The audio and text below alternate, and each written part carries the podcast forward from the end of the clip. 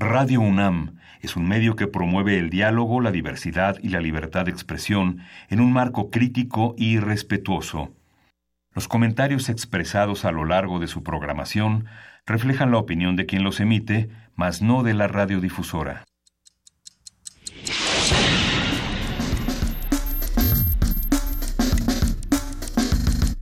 Primer movimiento. El mundo desde la universidad.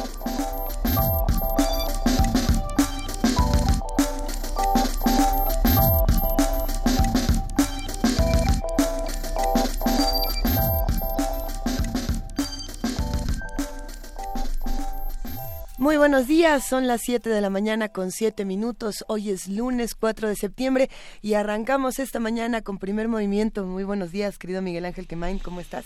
Hola, Luisa. Respirando profundo. Respirando profundo.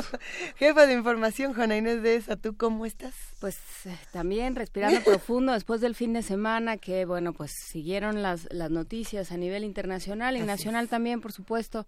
Empieza el bueno, han, ha habido una serie de ires y venires con la entre Corea del Norte, Japón, Estados Unidos, Corea del Sur, por supuesto, todo este territorio que eh, que bueno vive pues vive a la espera, a la expectativa con las amenazas entre y las baladronadas y, y esperemos que en eso se queden de Corea del Norte y de Estados Unidos. Se anuncia el gobierno de Corea del Norte durante el fin de semana que hicieron una serie de pruebas con, bombas de hidrógeno, con bombas nucleares. O sea, en, realidad eh, es muy complicado a estas alturas distinguir qué es cierto y qué no de todas estas cosas que emanan del gobierno de Corea del Norte, pero bueno, pues habrá que habrá que seguirlo platicando. Y, luego escuchamos la noticia de Washington diciendo, ah, sí, pues entonces nosotros vamos con Pyongyang y le vamos a casi casi a dar una tunda si se porta mal.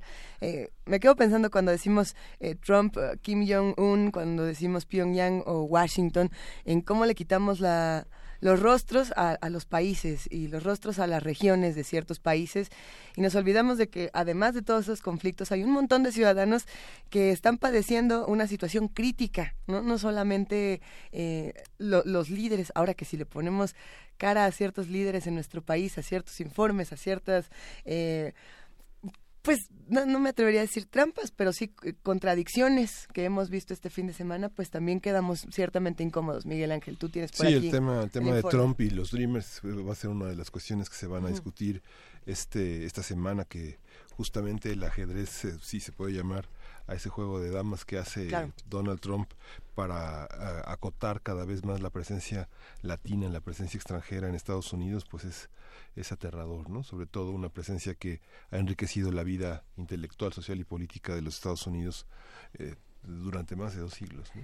Eh, eh, un, toda, un tema que seguiremos aquí discutiendo. A ver, ¿quién vio el informe? Yo. Todo. Qué divertido. Sí, ¿verdad? Además tuve el, el, síndrome del domingo de en las 8 de la noche estaba yo tranquilamente viendo el béisbol y de pronto dije el informe que el, informe que le dicen Sí. A mí me sirvió muchísimo esta, esta plática previa que tuvimos con, con Francisco Rodríguez, con el economista mejor conocido ¿Y entonces como el le gritabas a la tele? ¡Eso no es cierto! Pues eh, es lo interesante de comparar los datos, decir, a ver, eh, la pobreza extrema significa tres pesos menos, tres pesos más, eh, el hambre significa tres pesos menos, tres pesos más, y si jugamos con los datos podemos decir lo que sea. Cualquier dato bien torturado te dice lo que quieras. Exactamente, pero si tenemos encuestas como la del INEGI, como otras que hemos hemos ido discutiendo en este programa, pues nos damos cuenta de que la cosa no se parece tanto a lo que nos contaron. Sí, lo importante es ir discutiendo, eh, ir discutiendo como lo hemos hecho a lo largo de muchas semanas, de varios meses, lo que sucede en México, porque la, los cinco ejes que constituyen el informe, pues son realmente otra vez una máscara para ocultar verdaderamente la, la posibilidad de reflexionar de una manera más compleja, más temática los, eh, los asuntos primordiales, ¿no? México incluyente, México en paz, México con educación de calidad, México próspero, eso realmente no dice nada, ¿no? No, dice nada si no se analiza en la transversalidad de la organización del gobierno federal y de los principales problemas de la agenda nacional. ¿Qué te, parece, Miguel Ángel, si nos vamos a un programa donde sí tenemos algo que decir? Vámonos. A ver, ¿qué va a pasar el día de hoy? Vamos a tener una discusión muy interesante que prácticamente todo el, todo el mundo de la ciencia constituye un, ha sido uno de los temas fundamentales desde el siglo XIX, que son los procesos de extinción. Vamos a conversar con Dalia Ayala, que es bióloga de la UNAM y especialista en educación ambiental, sobre los procesos de extinción, su reversibilidad y su actualidad en el mundo en el mundo natural. En nuestra sección Problemas matemáticos, Felipe Cerda, físico y divulgador científico, fundador de Ciencia desde cero, que ustedes saben es la organización de divulgación científica que se ha encargado semana a semana de irnos eh, diseccionando un poco todos estos seres, seres que viven en, en, toda, en todo lo que vemos, porque las matemáticas están en todas partes. Precisamente va a hablar sobre poliedros. la semana pasada, si no me equivoco, nos Saludos a Prisma, por cierto. ¡Ah, ¡Qué bonito! nos, nos habíamos quedado en, en polígonos. Nos vamos a poliedros. No, nos habíamos quedado en teselaciones. Teselaciones. qué bonito estuvo el de las teselaciones. Pues vamos a ver qué tal nos va. Ya tenemos aquí nuestras tijeras y nuestros papeles listos para la acción. Adriana Malvido preparó una conversación. Adriana Malvido es una periodista muy destacada.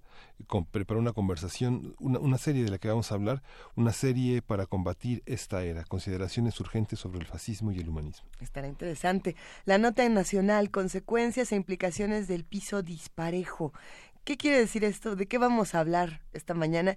No se pierdan esta conversación con José Roldán Chopa. Él es doctor en Derecho por la UNAM y profesor investigador de la División de Administración Pública del Centro de Investigación y Docencia Económicas, mejor conocido como el CIDE. Sí. las FARC Colombia se convirtieron en un partido político y ahora vamos a, vamos a comentarlo con Mario Torrico Terán, quien es investigador de Flaxo, México. ¿Pero qué quiere decir que las FARC se vuelvan un partido? Bueno, ya que nos lo cuentes. Y a quién representan. Exactamente. Esa es yo creo que la parte interesante. Uy, bueno, vamos a ver de qué se trata esa nota. La poesía necesaria esta mañana le toca a Miguel Ángel Quemain. Sí. ¿Estás listo, Miguel Ángel? Estoy listo. La tienes eh, preparada. Sí. Eh, perfecto. Aquí nos quedamos entonces. Y vamos a tener, eh, vamos a conversar sobre el quinto informe de gobierno, vamos a conversar con Alejandro Rosas, él es historiador, y vamos a poner en perspectiva el informe de gobierno que se entregó este primero de septiembre. Nos vamos a divertir, sin duda. lo digo porque Alejandro Rosas lo va a abordar de una manera bastante me imagino hilarante, eh, eh, o eso esperamos, para no, para no llorar.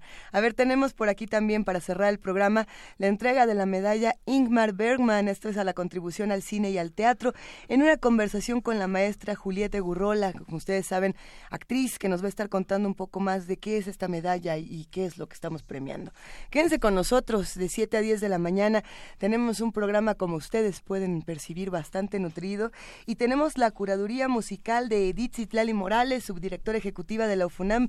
¿Cómo estás, Edith? ¿Qué tal, queridos amigos? Muy buenos días. Buenos días. ¿Cómo te trató el fin de semana? Bastante, bastante bien, chicos. Bueno, pues les platico que septiembre, como bien comentan, ha llegado.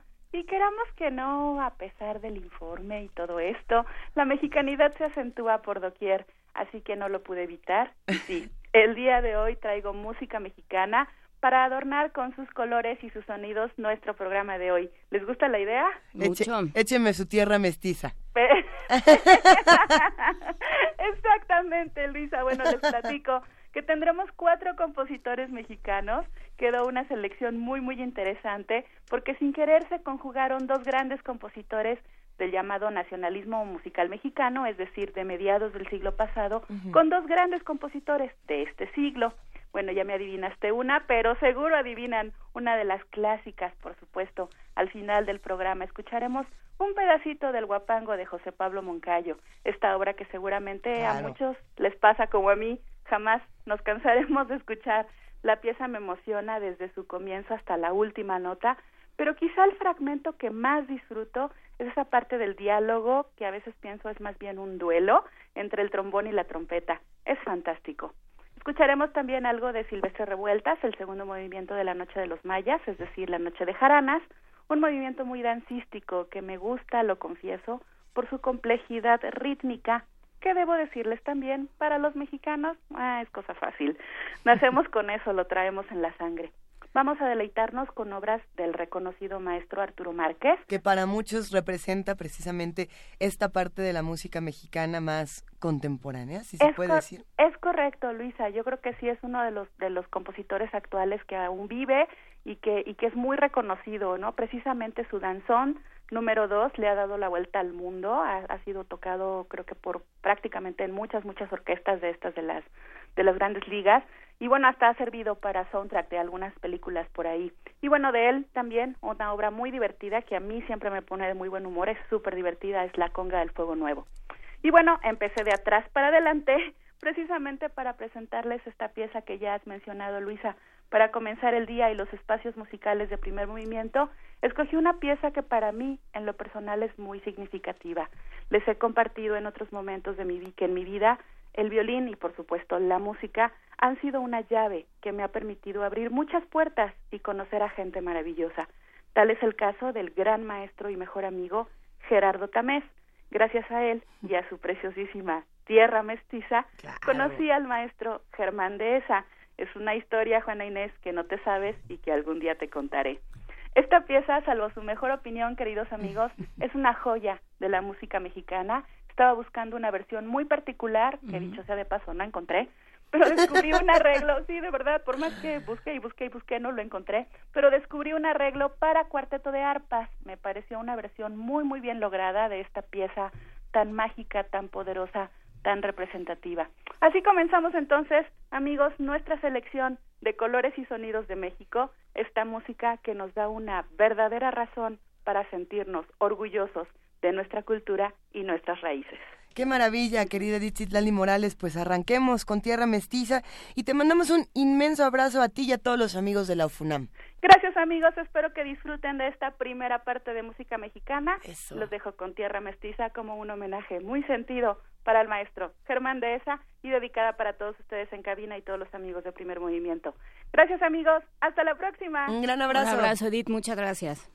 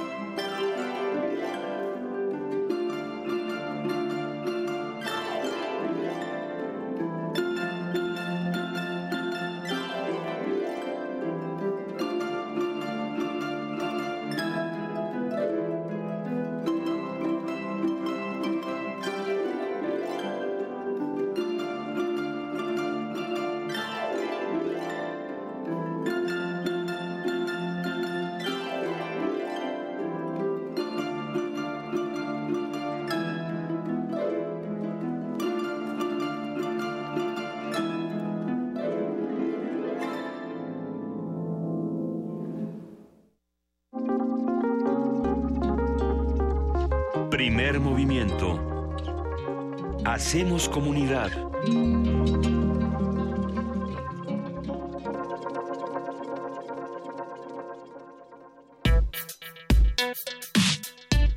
Lunes de Medio Ambiente. El término extinción proviene del latín extintio, que en biología y ecología se referencia al resultado que ocurre cuando desaparecen todos los integrantes de una misma familia o especie. Se considera extinto un género, clan o especie cuando fallece su último miembro y en consecuencia deja de existir ese grupo porque las posibilidades de reproducción son nulas. Algunos expertos afirman que aproximadamente el 99.99% de la totalidad de las especies que en algún momento poblaron la Tierra actualmente están extintas. Vamos a conversar sobre el proceso de extinción, cómo se determina, quién lo hace y cuáles son las medidas para prevenirlo. Ya está aquí en la cabina con nosotros Dalia Ayala, bióloga de la UNAM y especialista en educación ambiental. Ella colaboró durante muchos años en proyectos de investigación de la Colección Nacional de Aves y hasta 2017 estuvo a cargo del área de Educación Ambiental del Programa de Estrategias para la Sustentabilidad. Y Dalia, es un gusto que nos acompañes. Muy buenos días, ¿cómo estás? Muchas gracias, muy bien. Muy feliz de estar aquí. Es, es un, un, tema fascinante, el de la extinción, porque tendríamos quizá que, que, regresar y entender cómo se, cómo se forman las especies para, para decir cómo se extinguen. Podemos quizá empezar por ahí. Sí, pues hay un proceso evolutivo desde que la vida aparece en el planeta, eh, hace miles de millones de años, y los organismos se van adaptando o las poblaciones se van adaptando a las condiciones ambientales y eso hace que se diferencien unos grupos de otros y eso es lo que nosotros denominamos una especie, un grupo de organismos que tienen características semejantes que se pueden reproducir entre sí, que su descendencia se puede reproducir entre sí y dejar descendencia fértil. Entonces, a lo largo de millones de años hemos tenido miles de millones de especies, la mayor parte de las cuales están extintas, porque la extinción es un proceso natural, y actualmente pues tenemos descritas más o menos un millón setecientas mil especies en todo el mundo. ¿Eso es mucho o es poco en comparación con lo que teníamos antes? Bueno, eh, a lo largo de la historia del planeta es un porcentaje menor al 2%. Sin embargo, esto es lo que tenemos escrito. En realidad no estamos seguros de cuántas especies existen en el planeta. Lo que conocemos son alrededor de un millón setecientos mil o un millón ochocientos mil especies. Y cómo, sí, yo eso pensaba mientras eh, planeábamos esta conversación. ¿Qué especies? Pensaba, por ejemplo, en el pájaro dodo o en los en ciertos tipos o en los dinosaurios. Eh, ¿Qué otras sabemos que han desaparecido y cuántas se calcula y cómo se calcula que nunca supimos? Bueno, lo que hacemos, lo que se ha hecho es investigar una o calcular una tasa de extinción normal a partir del registro fósil, lo que podemos encontrar en las capas de la Tierra que, se, que existió en el pasado, eso nos da algo que se conoce como tasa de extinción basal. Y con base en observaciones hechas, digamos, desde 1600 en adelante, no tenemos información fidedigna antes que eso, pues ido estimando qué especies conocidas se han, extinguido. Y eh, pues se calcula que ha habido más de, eh, bueno, en caso en México, 1.127 especies han desaparecido en épocas, bueno, de lo que, de lo que conocemos.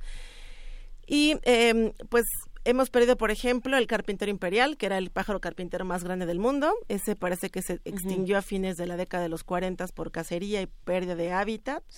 Hemos perdido una que se llamaba la foca golfo del la foca monje del Caribe. Hemos perdido em, pues el lobo mexicano por estar en recuperación, un zanate de Lerma, que era un pajarito muy bonito asociado a la cuenca de Lerma que se extinguió por contaminación. Hemos perdido el petrel de Guadalupe, que era una ave acuática preciosa, única en el mundo, que se extinguió por la introducción de cabras en la isla Guadalupe y no se ha visto desde 1912. Entonces, hemos perdido muchas más especies de las que deberíamos. Tenemos una crisis de anfibios, tenemos una crisis de polinizadores, hemos perdido mamíferos grandes en el mundo en general. En México no tenemos muchos mamíferos grandes, ¿no? Los venados, los jaguares son los más grandes y esos afortunadamente todavía no se extinguen, pero cosas como el águila arpía están al borde de la extinción en nuestro país. Hay algunas especies que eh, se extinguen por procesos evolutivos, supongo. Sí. y hay otras que no, que se, que se extinguen por nuestra culpa, ¿no? ¿Qué factores eh, se meten en todo este proceso? Bueno, por procesos evolutivos, la extensión es un proceso natural. Una especie, digamos, tiene un ciclo de vida determinado, que es estimado entre un millón de años o diez millones de años, depende del grupo pero en el caso de las extinciones debidas a los humanos, que son las que nos preocupan porque son las que no deberían ocurrir, Así es. pues los factores más importantes son la destrucción del hábitat, ya sea porque deforestamos toda la, la el espacio donde vivían o porque metimos contaminantes, como el caso del, del Zanate de Lerma, que fue deforestación, pero también contaminación. Los erradicamos porque nos parecen malos, como el lobo mexicano, que fue casi barrido de todo el territorio en el que ocupaba, o el lobo de Tasmania, eh, eh, que también fue extinto por la cacería. Los osos mexicanos, había aquí una subespecie de oso que está extinta. Otro factor es la introducción de especies exóticas invasoras, especies que no son propias de un hábitat, que llegan a un lugar y arrasan con toda la, población de otra especie. Eso fue el caso, por ejemplo, del petrel de Guadalupe. Metieron eh, cabras a la isla Guadalupe y las cabras literalmente se comieron un bosque de encinos que había ahí precioso eh, bueno, de cipreses en realidad, y pues al meter las cabras perdió el hábitat del petral y desapareció. Entonces, básicamente es degradación de hábitat eh, por deforestación, contaminación, introducción de especies, de especies exóticas o eh, erradicación las especies exóticas necesariamente tienen que ser animales. Me quedo pensando en muchas plantas que traemos a nuestro país que se apropian de los ecosistemas y entonces arrasan con todas las No, puede ser cualquier grupo de especies, cualquier tipo de especie puede convertirse en una especie exótica invasora. Eh, hay algunas especies exóticas que no generan problemas porque no se reproducen tanto como para poner en problemas a las demás, pero otras sí, eh, aquí especies exóticas tenemos desde los eucaliptos y las araucarias que se utilizaban para reforestar, hasta el pez león, que es un pez así africano que está en México desde hace varias décadas y que está generando estragos, pero básicamente cualquier especie, hay una planta japonesa que es invasora, puede generar un problema de extinción local. El tema de las plagas es la antípoda de la, de la justamente de la extinción. Exactamente. ¿Qué, ¿Qué, tipo de plagas que en un momento dado estuvieron en peligro en, en, una población limitada son hoy un peligro realmente acechante? Pues un organismo se convierte en plaga cuando su tamaño poblacional se, se explota, o sea, se hace demasiado numeroso. Entonces, naturalmente hay factores que regulan las poblaciones de otros organismos. Unos se los comen, otros los enferman, etcétera. Pero cuando se rompe esa dinámica y desaparece un depredador, por ejemplo, algunas especies se pueden convertir en plaga, aunque no es que por definición sean especies plagas, sino que se cambia la dinámica. Un ejemplo muy claro es y muy estudiado es el de las nutrias marinas en, la costa del Pacífico. Entonces las nutrias marinas, que son adorables, pues comen entre otras cosas erizos. Entonces cuando desaparecen las nutrias por cacería porque la piel es muy bonita, pues no hay nadie que controle la población de erizos y los erizos se hacen súper numerosos y terminan con los bosques de kelp, que es un ecosistema muy rico, muy biodiverso, muy importante económica, cultural, socialmente. Y pues esto genera una transformación brutal del ecosistema y una desaparición local de especies de importancia comercial, comunidades eh, humanas que se quedan en la quiebra. Afortunadamente las nutrias se logran recuperar y ahora se están regenerando esos bosques de aquel, pero en este caso el erizo se transforma en una especie plaga porque no está esta regulación poblacional. Pero por definición no hay una especie que su naturaleza sea ser plaga, sino que hay procesos biológicos y ecológicos que la hacen más abundante en algunas temporadas o bajo algunas circunstancias y eso puede generar una cascada de extinción. Salvo los humanos, pero eso sería otra discusión. Así es. Que, que no, no, no te toca estrictamente a ti, pero a ver, eh, hablaste, hablando del lobo mexicano y ahora eh, también con respecto a los bosques de kelp, eh, de recuperación. O sea, el proceso de extinción, se puede ¿en qué punto es, es, reversible? Cuando tienes diversidad genética, idealmente, y cuando tienes individuos suficientes para que se reproduzcan, se encuentren, se reproduzcan y tengan hábitat suficiente para que sus hijos crezcan y se reproduzcan. Es decir, para simplificar, cuando tienes dos. Pues de o repente sea, mínimo dos. deberías tener dos, pero ahí pierdes toda la diversidad genética. O sea, lo que quieres es tener el mayor número de individuos, porque mientras más individuos tienes más diversidad genética, y si hay más diversidad genética, es menos probable que se extinga en el mediano y largo plazo. Okay. Claro que hemos corrido con suerte en algunos casos. El, para la recuperación del lobo mexicano se empezó con seis animales. Después fueron agregando otros que se descubrió que sí eran lobos mexicanos originales. Pero la idea del programa de reintroducción empezó con seis animales que al final se hicieron cinco.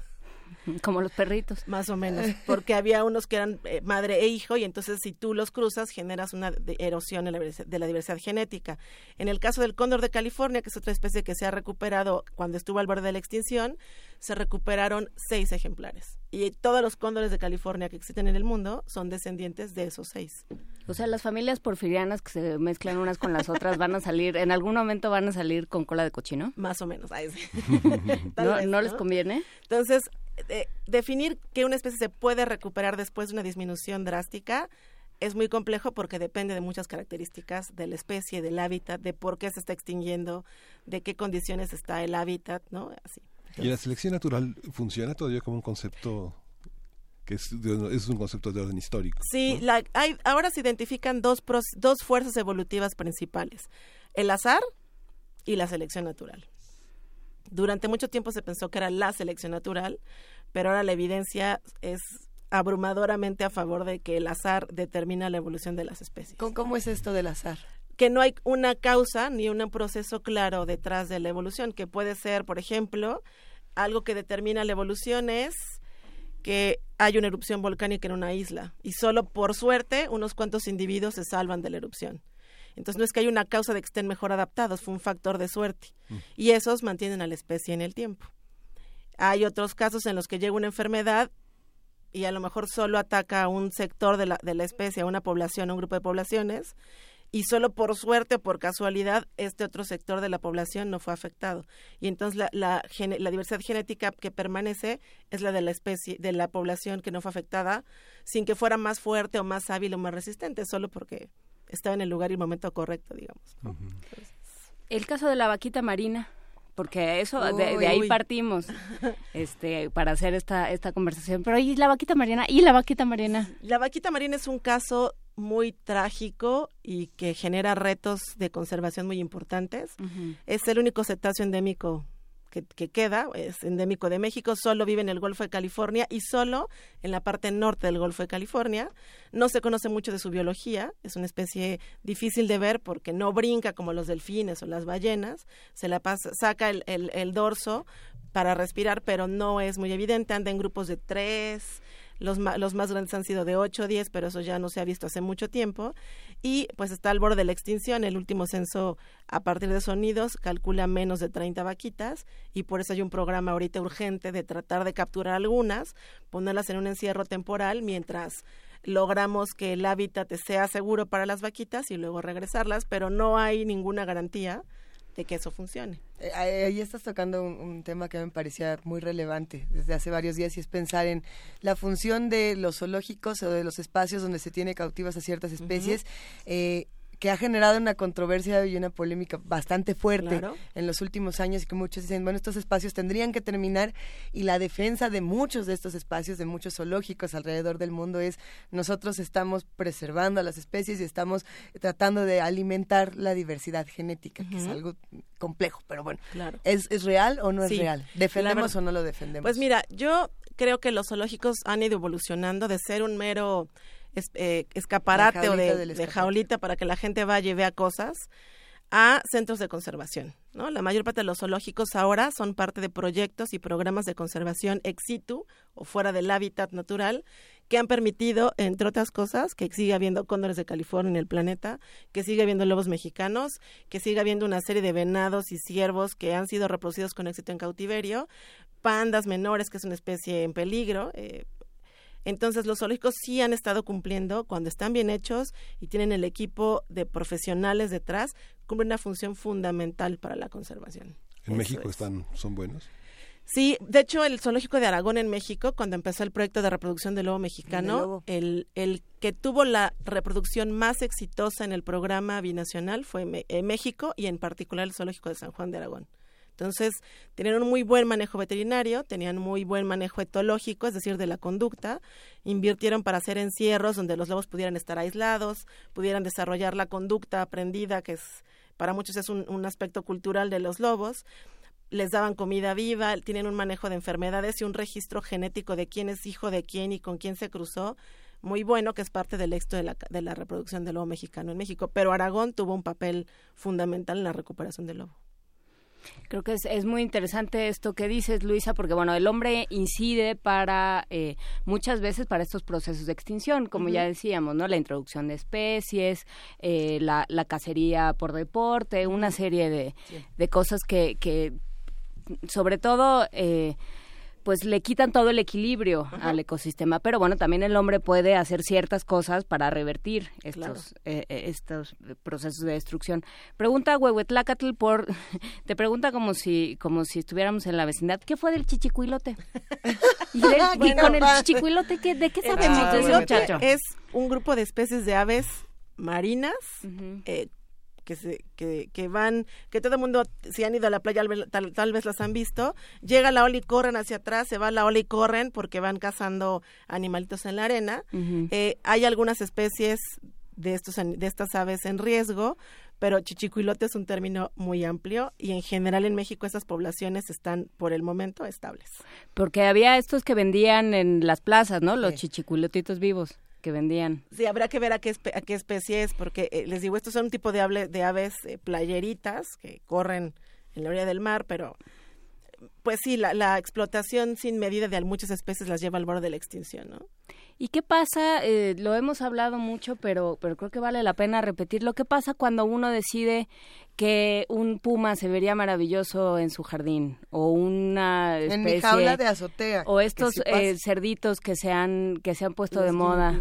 Ajá. Eh, pues lo que estás haciendo, bueno, hay diferentes tipos. Ahí están los, estos cerditos, pues son especies domesticadas en el caso de los pumas, pues lo que estás haciendo es una barbaridad porque estás llevando un animal silvestre, salvaje, que no está domesticado, que a lo mejor está un poco amansado, pero nunca va a dejar de ser un animal salvaje. Estás promoviendo el tráfico ilegal, el puma es una especie protegida, los gatos en general, los jaguares, pumas, eh, linces, jaguarundis, tigrillos son especies protegidas en México y es ilegal tenerlas. Eh, y que yo sepa no existen eh, proyectos de cría en cautiverio para venta porque no se consideran especies mascota. Lo que estás haciendo es fomentar el tráfico ilegal. Estás demostrando una valoración utilitaria de la biodiversidad y de no. Y digo, eso no es culpa de la gente. La verdad es que nuestro sistema educativo debería promover un mejor conocimiento de la biodiversidad y una valoración distinta, más allá de se come, se ve bonito, está interesante, me hace ver bien, sino una valoración basada en la ética, en el respeto, en el reconocimiento de las dinámicas ecológicas indispensables para la vida. Y pues generas más problemas. Lo que ha ocurrido mucho es que la gente compraba sobre todo leones, que es el caso que más conozco, y cuando crecían y eran inmanejables o era carísimo tenerlos, los avientan a los zoológicos. Entonces tenías una sobrepoblación de leones en zoológicos. Y por mucho que quiera un zoológico que tiene un, un recurso limitado, pues no puedes mantener a todos los leones de la gente que ya no quiere tener leones o animales de este tipo. Y con los cerditos lo que generas es una modificación genética y vuelves a los animales una mercancía. Y en mi punto de vista eso no va de acuerdo a la ética y no tendríamos por qué pensar en los seres vivos como un objeto desechable o una mercancía que compras, ¿no? es que el, asunto no es de quién es la culpa, pero sí pensando en ¿y de quién es la culpa? no, no sabemos que esto ocurre cuando compramos un animal. Ah, por más que nos lo repitan en un anuncio en la televisión, no, no, nos, lo, no nos lo explican, ¿no? Eh, mi educación sentimental, bueno, no, no, sé en el caso de ustedes, pero la primera vez que yo entendí el asunto de que era el, el tráfico ilegal de animales y, y todo este asunto de que llega una especie y se apodera lo demás, fue en un capítulo de Los Simpson, donde hay una ranita, que Bart Simpson se lleva una rana y entonces y, llega precisamente Springfield y bueno, qué, qué desastre. Fuera de ese capítulo, me tardé muchísimos años en volver a encontrar espacios donde esto se explicara de una manera clara para los jóvenes, para los adultos, para los que son, las que están a cargo de estos espacios donde se tendría que estar protegiendo a las especies. Vemos videos como lo que pasó en Mascota el año pasado, bastante dramáticos, pero no educamos, nada más condenamos al de junto y tú estás mal porque comes carne y tú estás mal porque no te la comes, en fin. Eh, ¿En dónde? En el PUES, por ejemplo, ¿en qué espacios de la UNAM tendríamos que estar buscando que haya otro tipo de educación? Pues en mi, en mi opinión creo que tendría que ser en el sistema educativo formal y también en los medios masivos de comunicación, porque en mi experiencia la gente está interesada en saber y en hacer algo, pero a veces la información no es accesible o porque no la encuentras o porque está en un lenguaje que no más entienden los investigadores muy especializados, ¿no? Y la otra cosa es que está esta, esta lógica del dedito acusador, como dices, ¿no? Es culpa de, es tu culpa porque no estudias, porque no entendiste, porque no sabes. Bueno, pero ¿quién le enseñó?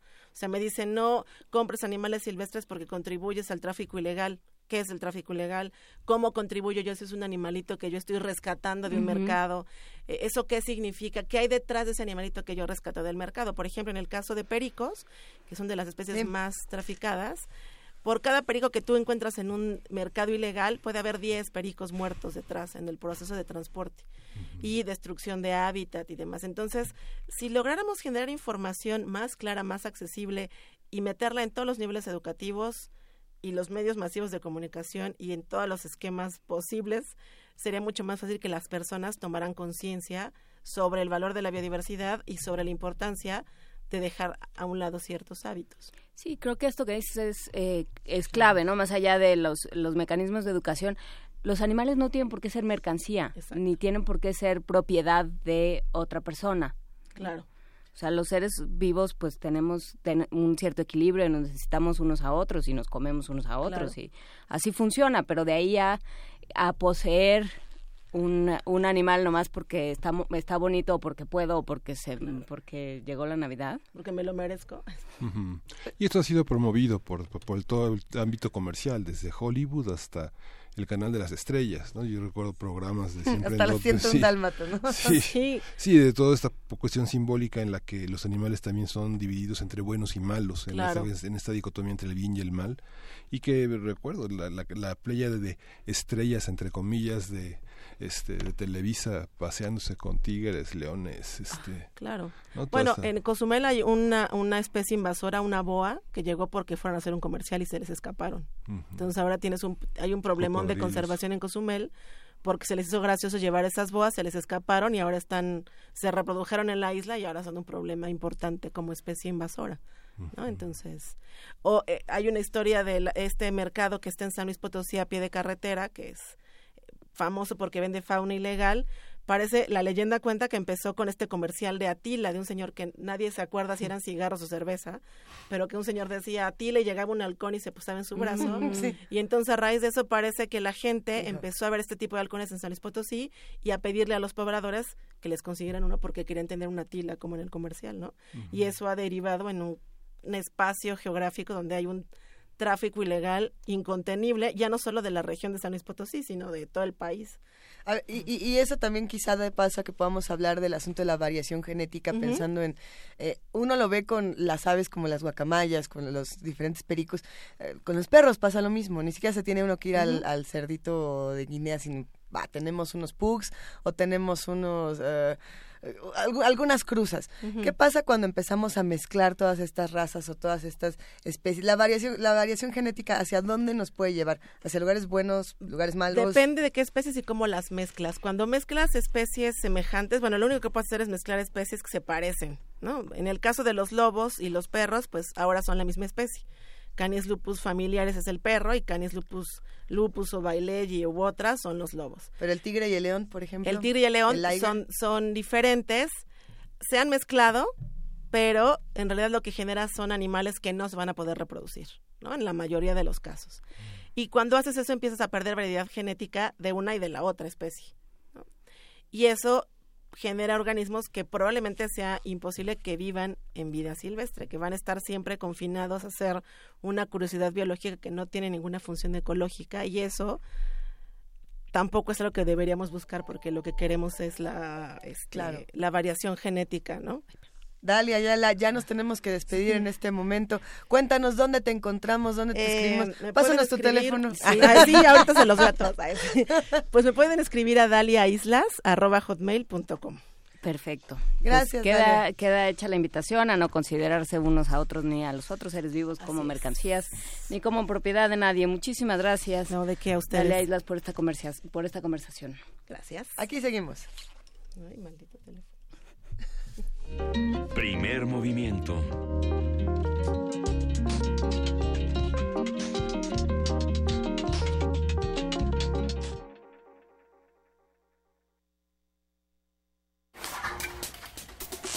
Problemas matemáticos.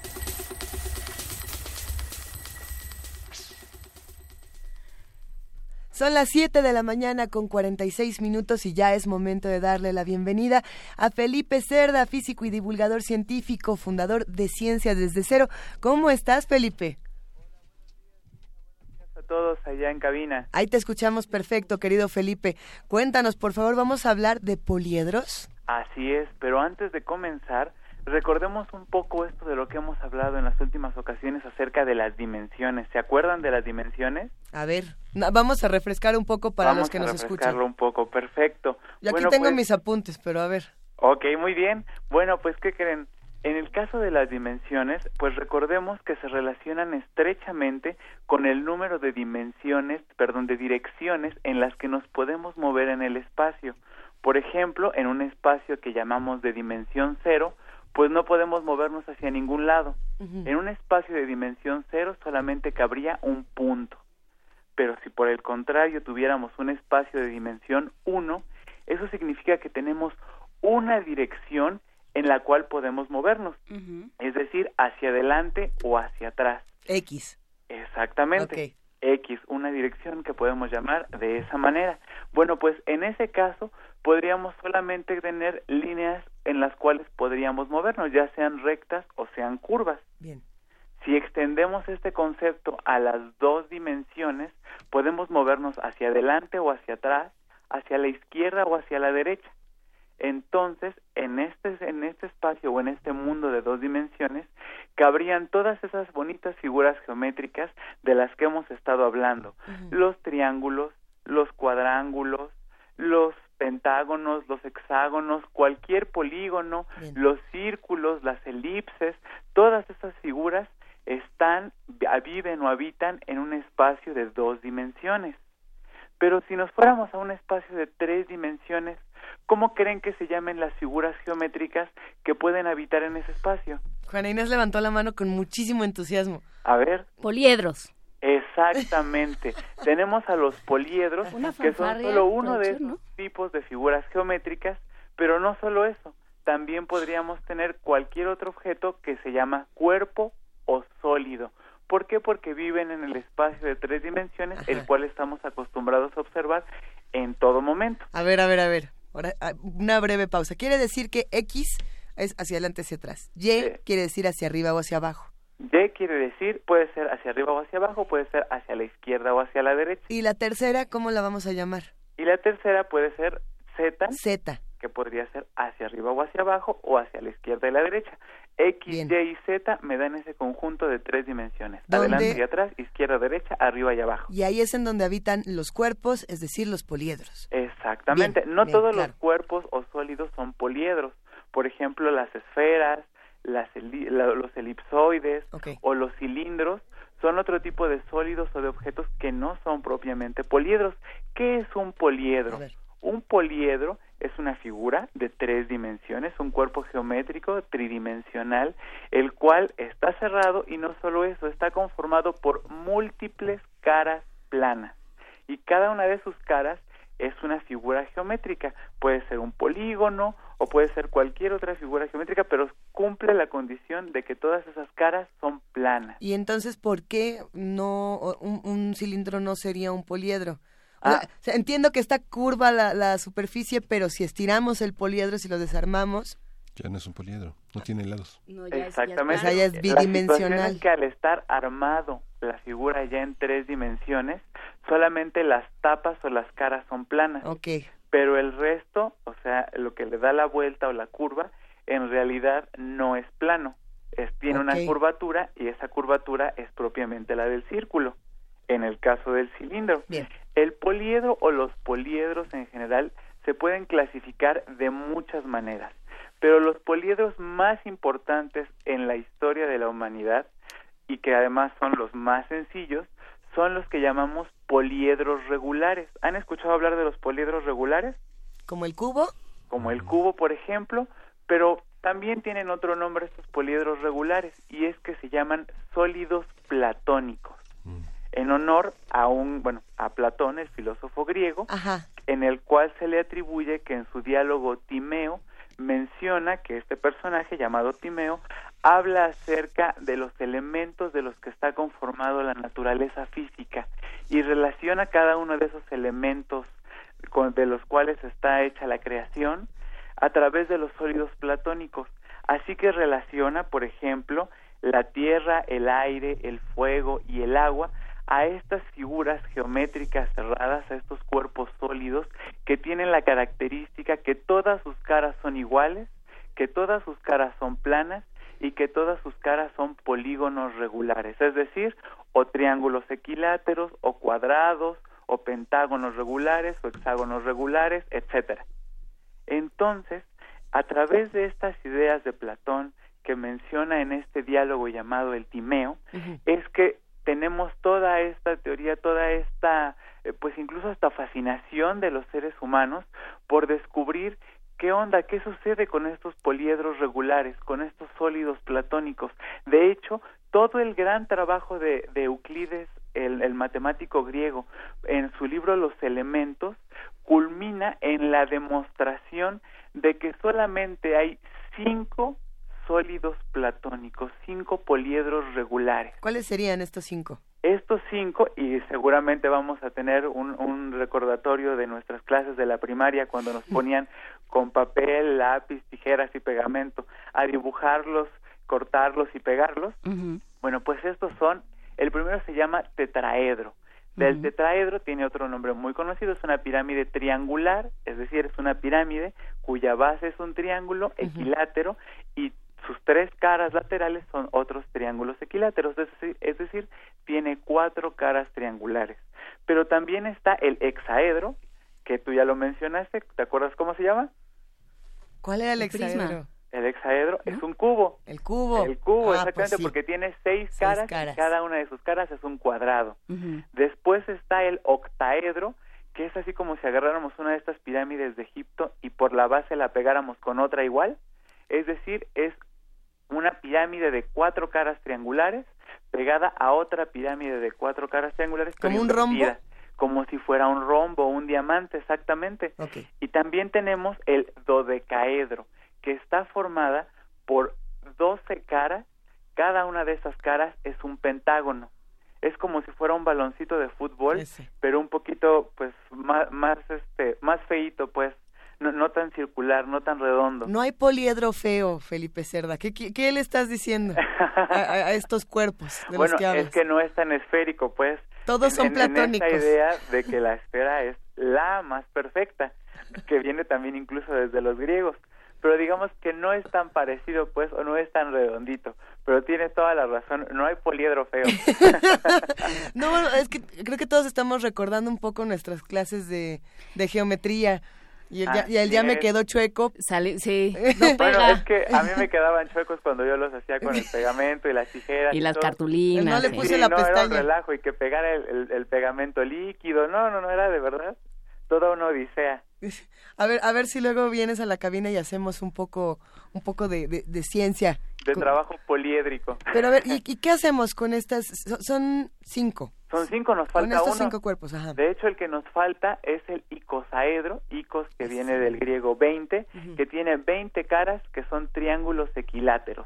Estos son los cinco, pero ustedes me dirán, ¿por qué en el diálogo de Platón se dice el se habla de los cuatro elementos y se les relaciona con los poliedros regulares cuando los poliedros regulares son cinco entonces ¿por qué hay cuatro elementos y cinco poliedros y los griegos tuvieron una idea bastante interesante para salir del apuro y fue una idea que en la filosofía y después propiamente en la ciencia permeó tanto que hasta muy entrado el siglo XX se pudo descartar completamente de la ciencia, pero durante toda la época anterior o todas las épocas anteriores de la ciencia y de su desarrollo, se intentó una y otra vez encajar los sólidos platónicos con la concepción y la construcción del mundo. La solución que encontraron los griegos fue relacionar ese quinto elemento o ese quinto sólido platónico con la divinidad o la esencia del alma. De hecho, el, diálogo Timeo habla de la naturaleza y habla del alma. Entonces, propiamente, estamos considerando que para los griegos la creación había sido hecha y es, está conformada de agua, tierra, aire, fuego y un espíritu de divinidad, que después se llamó éter y que después el éter se relacionó con la materia y después se relacionó con la luz y con la energía. De hecho, es hasta los trabajos de James Clerk Maxwell, el físico escocés, que pudimos darnos cuenta que la luz no necesita de un medio material para moverse, para desplazarse. Entonces fue el primer golpe que le dieron al éter y el segundo se lo da finalmente Albert Einstein cuando a través de en la teoría de la relatividad pues se da cuenta en la relatividad especial se da cuenta que precisamente no se necesita o se puede prescindir por completo de esta sustancia llamada éter que está en todo el universo, bueno. porque finalmente la luz se puede mover con o sin ella y no hay un marco de referencia a partir del cual podamos describir su movimiento. Entonces algo tan sencillo como que son cinco los poliedros regulares nos lleva a estas ideas con tal de descartar una y otra y otra vez que pudieran de verdad estar relacionadas con la conformación del universo. En este momento acaban de comunicarse todos los alquimistas que escuchan Radio UNAM para decir que por qué, por, qué hacerle el feo al éter cuando estamos en el tema de los poliedros, pero lo maravilloso es que el conocimiento se va conectando de esa manera, Felipe. Efectivamente, se va conectando y se va acumulando una y otra vez, y no solo se queda en el ámbito de la ciencia, también puede relacionar o escalarse al ámbito del arte.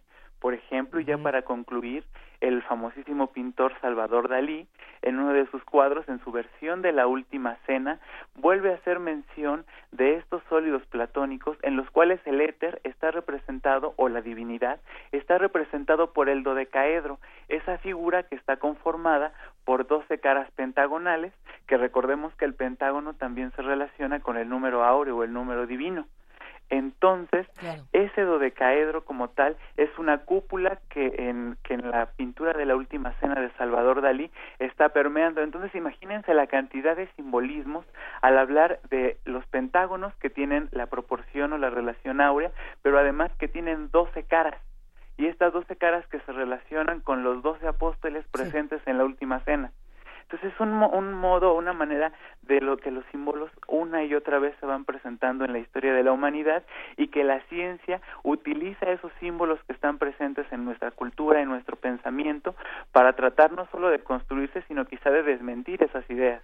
Felipe Cerda, fascinante tu participación esta mañana. Partimos del 0, X, Y, Z hasta llegar a los poliedros con Salvador Dalí. Eh, ¿Qué te parece si seguimos la próxima semana? Habrá que preguntarnos también si, ya que estamos en radio, si hay música poliédrica. no lo sé. interesante. Probablemente sí, partiendo de lo que estás, de lo que nos estás describiendo, tendría que haber alguna manera de hacerla, a ver si buscamos algo fuera del aire. Efectivamente, claro que sí, seguramente estarán las respuestas posiblemente en Pitágoras e incluso en el astrónomo de el Renacimiento Johannes Kepler que también tenía una idea acerca de la llamada música de las esferas o de los planetas. Pero será cuestión de platicarlo la siguiente semana. Fascinante, pues, eh, buenísimo. Lo platicamos entonces. Muchísimas gracias, Felipe Cerda. Eh, les recordamos que eh, le echen un ojo a la, a la página de Facebook Ciencia desde cero para que vean todo lo que está haciendo esta asociación y todo el trabajo que están haciendo de divulgación y de comunicación de las matemáticas y de la ciencia en general. Muchísimas gracias, Felipe. Muchas gracias, Juana Inés. Saludos a todos. Un abrazo. Búscanos en redes sociales, en Facebook como Primer Movimiento UNAM y en Twitter como P Movimiento o escríbenos un correo a primermovimientounam@gmail.com. Hagamos comunidad.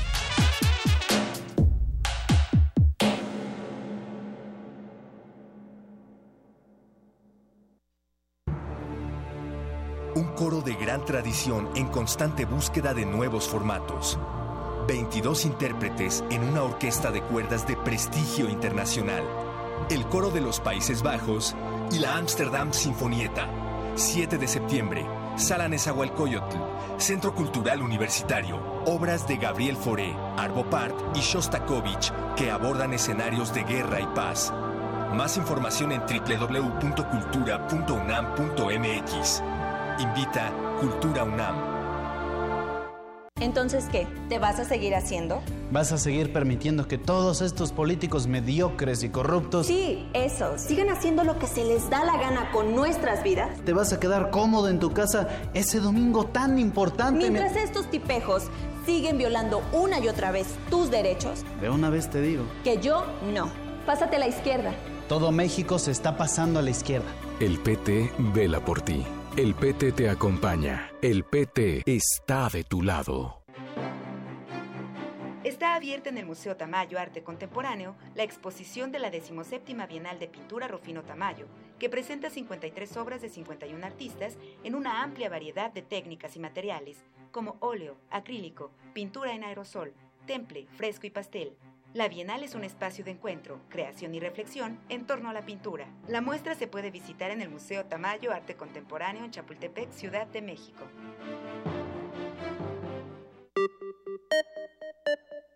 Para conocer nuestras diferencias y lo que nos une, hace falta escuchar y escucharnos. Un espacio para hablar libremente de género. Escuchar y escucharnos, construyendo igualdad. Un programa de Radio UNAM y el Centro de Investigaciones y Estudios de Género. Todos los miércoles a partir del 20 de septiembre a las 10 de la mañana por el 96.1 de FM y a las 19 horas por el 860 de amplitud modulada. Radio UNAM, Experiencia Sonora. Búscanos en redes sociales, en Facebook como Primer Movimiento UNAM y en Twitter como P Movimiento o escríbenos un correo a primermovimientounam@gmail.com. Hagamos comunidad.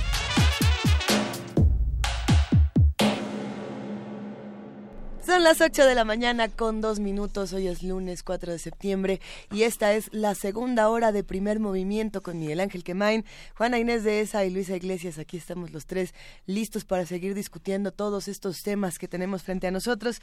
Y qué mejor que escuchar música. qué mejor que antes de hablar sobre, sobre el piso parejo y los partidos políticos, vayamos con música. Tantito, tantito. La curaduría de Edith Zitlali Morales esta mañana está, está bastante mexicana, sabrosa, bonita. ¿Qué tienes tú por aquí, Miguel Ángel? Pues vamos a escuchar la pieza El Danzón número 2 de Arturo Márquez, que en sus palabras es un tributo que trata de acercarse lo más posible a la danza, a sus melodías nostálgicas, a sus ritmos montunos, y aun cuando profana su intimidad, su forma y su lenguaje armónico, es una manera personal de expresar mi respeto y emotividad hacia la verdadera música popular mexicana. Esta obra fue compuesta en 1993 Vamos a escuchar una versión en vivo de la FUNAM durante uno de sus conciertos en Merano, en Italia, en el año de 2015. Vamos a escuchar esta obra de Arturo Márquez.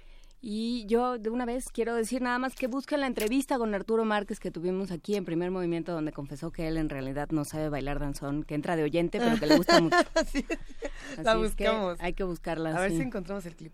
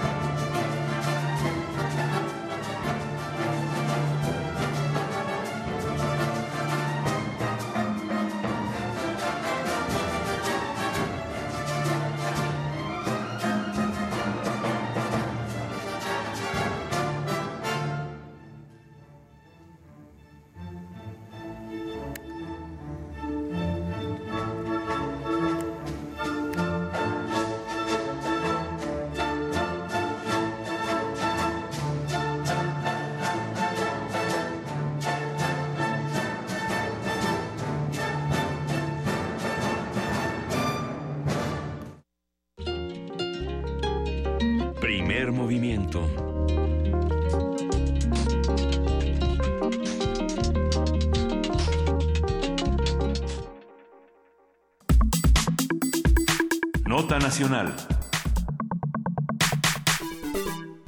Vamos a conversar con Adriana Malvido. Eh, eh, vamos, a, conversar con Adriana Malvido. Es lo que tenemos en la en la escaleta una entrevista en exclusiva para Radio UNAM al ensayista y teólogo Rob Riemen, eh, que va a estar presente desde hoy hasta el viernes 8 de septiembre a las 5 de la tarde por FM y del lunes 11 al viernes 15 también a las 5 de la tarde por AM. Y está Adriana Malvido en la línea. Hola Adriana, ¿cómo estás? Hola, buenos días Miguel Ángel. Pues muy contenta de platicar con ustedes. Muchas gracias. Muchas gracias.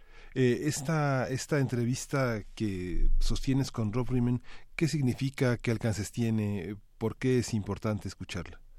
Mira, eh, Miguel Ángel, yo yo conocí a Rob Riemen hace unos cinco años y siempre le había hecho una entrevista para prensa escrita.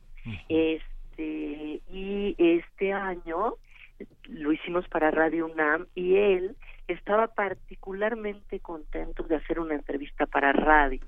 Él considera que es el medio más importante, por lo menos es su favorito. Y entonces, eh, ustedes lo van a escuchar, no solo es un hombre muy articulado, sino muy conectado con el mundo. Es un filósofo muy conectado con el mundo contemporáneo.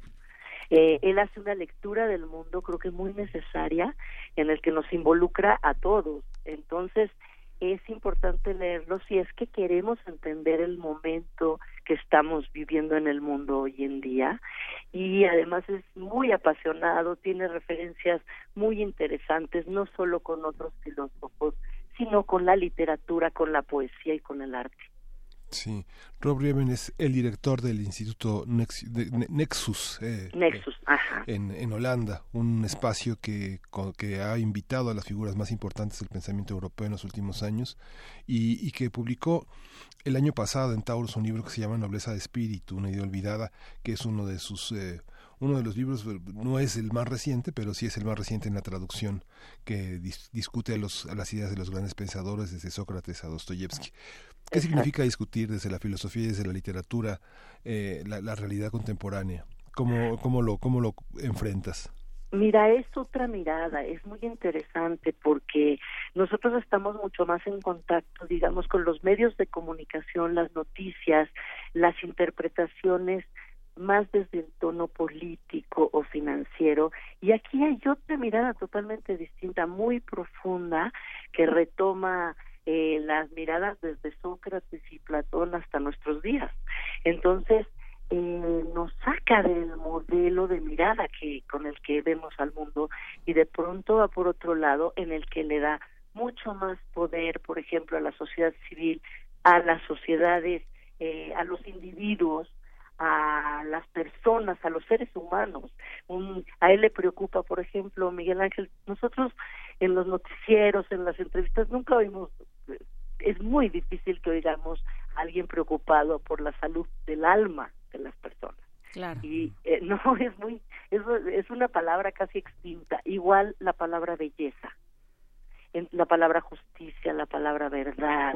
Entonces, eh, él le da nueva vida a todo este vocabulario filosófico que, que se ha olvidado. Él dice que se ha expulsado de nuestro vocabulario a algo tan importante como la belleza y lo mal que se ha entendido hasta ahora. Para él belleza pues es esperanza. Entonces este libro que él saca hace unos cuatro años en Italia, perdón, en, en Holanda, después sale en Italia, en Italia le costó trabajo que lo tradujeran precisamente por la idea de combatir al fascismo. Se llama Para combatir esta era consideraciones urgentes sobre el fascismo y el humanismo. Y es impresionante. Si lo lees, haz de cuenta que está hablando del mundo de hoy, en donde hay protagonistas como un Trump, como un Putin, o por lo menos protagonistas en los medios, ¿no? Por supuesto, sí, nada, nada viene de la nada y creo que esa ha sido una, una reflexión que nos ha faltado a los medios de comunicación y por supuesto a la clase política, ¿no? ¿De dónde sale esta, esta apuesta por estos discursos de odio, de, de, marginación, de desprecio y de miedo al otro, bueno, pues eh, si hay en un trasfondo filosófico, e ético que, que está permeando a nivel social y que nos lleva a todas esas cosas y que si no atendemos, pues simplemente se va a convertir en una tendencia que no vamos a poder revertir. Exacto. Bueno, él habla de, por ejemplo, pues de la del vacío espiritual. Eh, al interpretar este odio, la violencia, también ese mundo que tenemos enfrente, pero al que no nos acercamos de los refugiados en Europa, de las inmigraciones de las que no nos salvamos aquí, ¿no?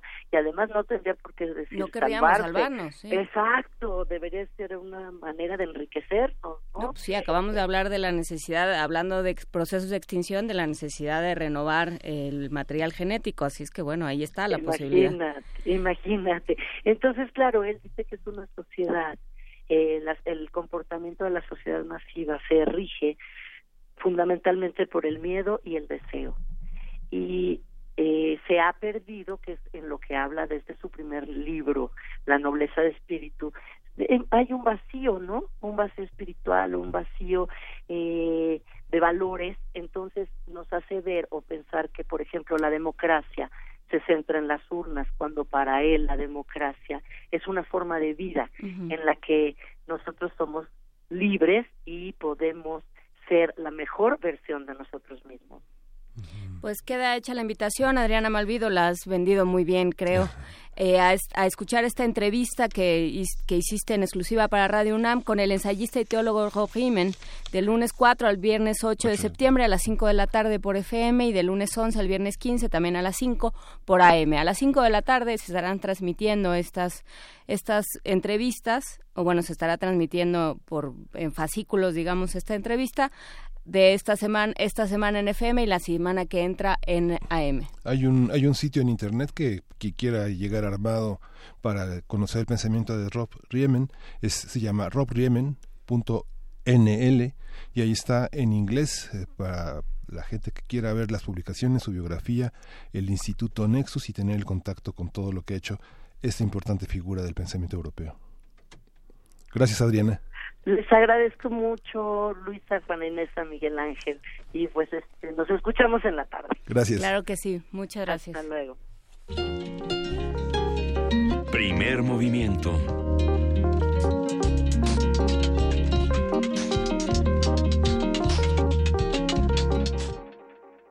Sí, bueno, sin duda es importante eh, escuchar todos estos contenidos exclusivos para Radio UNAM eh, y de igual manera tratar de revisitar o de reconocer los contenidos que ya tenemos en, en esta universidad tan importantes.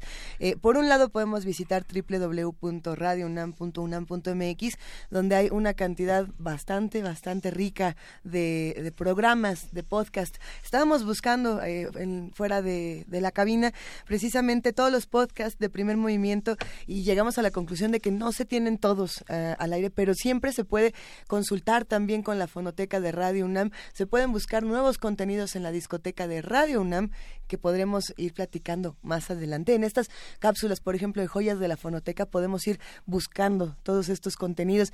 Y bueno, de igual manera podemos visitar www.descargacultura.unam.mx y buscar otras voces universitarias que son igual de importantes. Pero bueno, siguiendo con nuestro programa, vámonos a esta otra nota nacional. Nota nacional. La semana pasada el Tribunal Electoral del Poder Judicial de la Federación revocó la intención del INE para regular la aparición indebida de funcionarios públicos en el proceso electoral federal y los 30 concurrentes que habrá durante el 2018 la Sala Superior revocó los lineamientos para garantizar la equidad de la contienda entre los participantes en la contienda electoral. Y bueno, el INE excedió, sus facultades normativas e invadió atribuciones del legislador al intentar eh, A ver, es que esto, esto es interesante. Al intentar emitir una regulación sobre el artículo 134 constitucional, según afirmaron los magistrados Reyes Rodríguez Mondragón e Inda Infante González. A partir de la negativa del tribunal de aprobar las propuestas de piso parejo del INE, vamos a hablar de las consecuencias de estas medidas para los medios de comunicación con José Roldán Chopa. Él es doctor en Derecho por la UNAM, profesor e investigador de la División de Administración Pública del CIDE. Buenos días, eh, doctor José Roldán. ¿Qué tal? ¿Cómo está? Muy buenos días a, ustedes. ¿Cuáles son las consecuencias de normar de esta manera eh, con este piso parejo a partir del 8 de septiembre? ¿Cuáles son las consecuencias para los medios de comunicación y para la difusión de los, de los logros alcanzados por las distintas administraciones en el país? Bueno, lo que tendríamos eh, después de que la Sala Superior resolvió que estos lineamientos no estaban dentro de la competencia del INE, es que tendríamos que operar la misma regulación que existía antes de la emisión de los lineamientos y por tanto esa sería el, el marco de reglas a los que se sujetarían los medios de comunicación y por supuesto también los funcionarios en el caso de que rindan informes sobre su gestión y los aspirantes o, o, ya iniciado el proceso los partidos y los y los candidatos según los tiempos en que vayan surgiendo así es que regresamos a las reglas anteriores. ¿Qué, qué, qué piensa de esta impugnación? E, es, eh, excede sus facultades normativas, pero también en otros territorios eh, las eh, son de una manera semejante toda la, todas las limitaciones que tienen los funcionarios en cuanto a la difusión de programas públicos que estaban sometidos a una obligación jurídica por parte de las dependencias de mostrar sus logros. Como vimos en la elección del Estado de México, todos fueron a mostrar sus logros al Estado de México. Sí, por supuesto. Y, es un terreno en el cual eh, siempre que existen ciertas reglas, lo que hemos visto es que se busca la manera de eludirlas, de darles la vuelta, de aprovechar algún resquicio, de jugar con los tiempos. Y, y tiene que ver con el aumento de esta perversa intención de que eh, la gestión pública estatal, municipal, federal sirva a los procesos electorales y para tener cierto posicionamiento más que el proceso electoral sirva para el mejoramiento de la función pública, ¿no? Entonces pareciera ser como un círculo vicioso en donde vivimos para las elecciones. Así es. Y las elecciones no viven para una mejor gestión. Entonces, eh, este es como el, como la cebolla en donde se le van agregando cada vez más y más capas y pareciera ser que no salimos de esta dinámica. A ver, por un lado tenemos entonces al tribunal, por otro lado tenemos al INE, hacen sus cosas, se pelean. Eh, los ciudadanos al parecer, y no al parecer en la opinión que tenemos por lo menos en redes sociales, eh, solamente se van frustrando y distanciando más de los procesos que hay en nuestro país precisamente por esta sobrecarga de, información o de no información. Eh, ¿Qué pasa entonces cuando estamos alejando a, los ciudadanos de esta manera tan vertiginosa? Eh, no, no tenemos por una parte como un proceso democrático que se dé a partir de la reflexión y el debate sobre propuestas de gobierno, sino lo que tenemos es, entre comillas, información eh, que tiene que ver con ciertos mensajes eh, sobre promesas sumamente abstractas y muchas veces imposibles de cumplir, ¿no?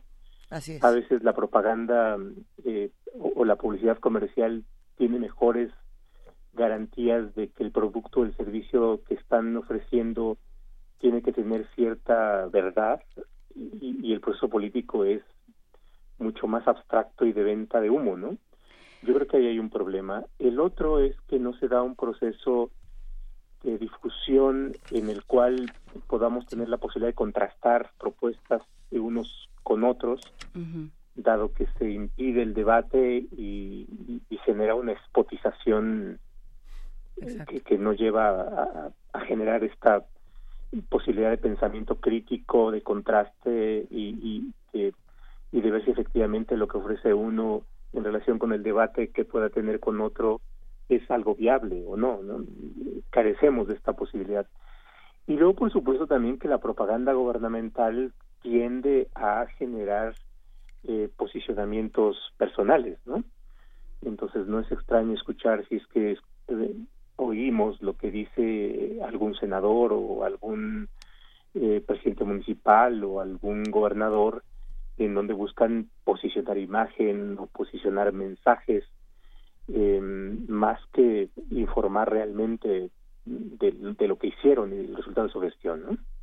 Sí, creo que hay un, un, debate de fondo ahí que es la necesidad de informar y de que la gente esté informada de lo que está haciendo un de lo que están haciendo los funcionarios públicos, ¿no? De lo que se está haciendo, de rendir cuentas de lo que se está haciendo con el dinero y, y con los recursos y, y, con el tiempo de los ciudadanos, ¿no? Pero eh, ahí el asunto es la unidireccionalidad, la simetría en estos en estos trabajos, ¿no? Eh, y sobre todo el uso de una retórica tan vacía que lo único que hace es convertirse en propaganda vacía, ¿no? O sea, no, yo no puedo responder, por más que sepa que eso no es cierto, por más que me estén hablando de las maravillas de la infraestructura y el y el nivel de agua de los de todas las vialidades de la Ciudad de México vaya subiendo como si estuviéramos en película de terror, ¿no?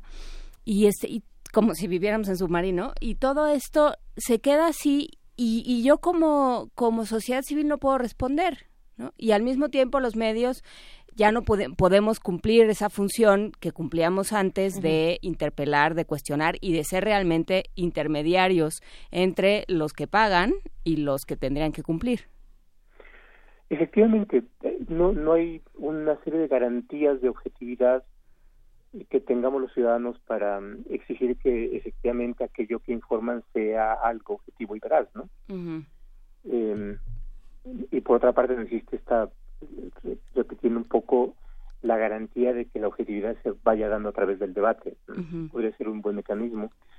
Y la otra cuestión que me parece que es lo que tenemos en el fondo de lo que recibe el Tribunal Electoral, lo que nos dice es, eh, sean buenos o, o no, o criticables los contenidos de aquello que determinó el INE en sus lineamientos, eh, lo que sucede es que no es el INE el que tiene que emitirlos, sino tiene que ser el Congreso, a través de una ley.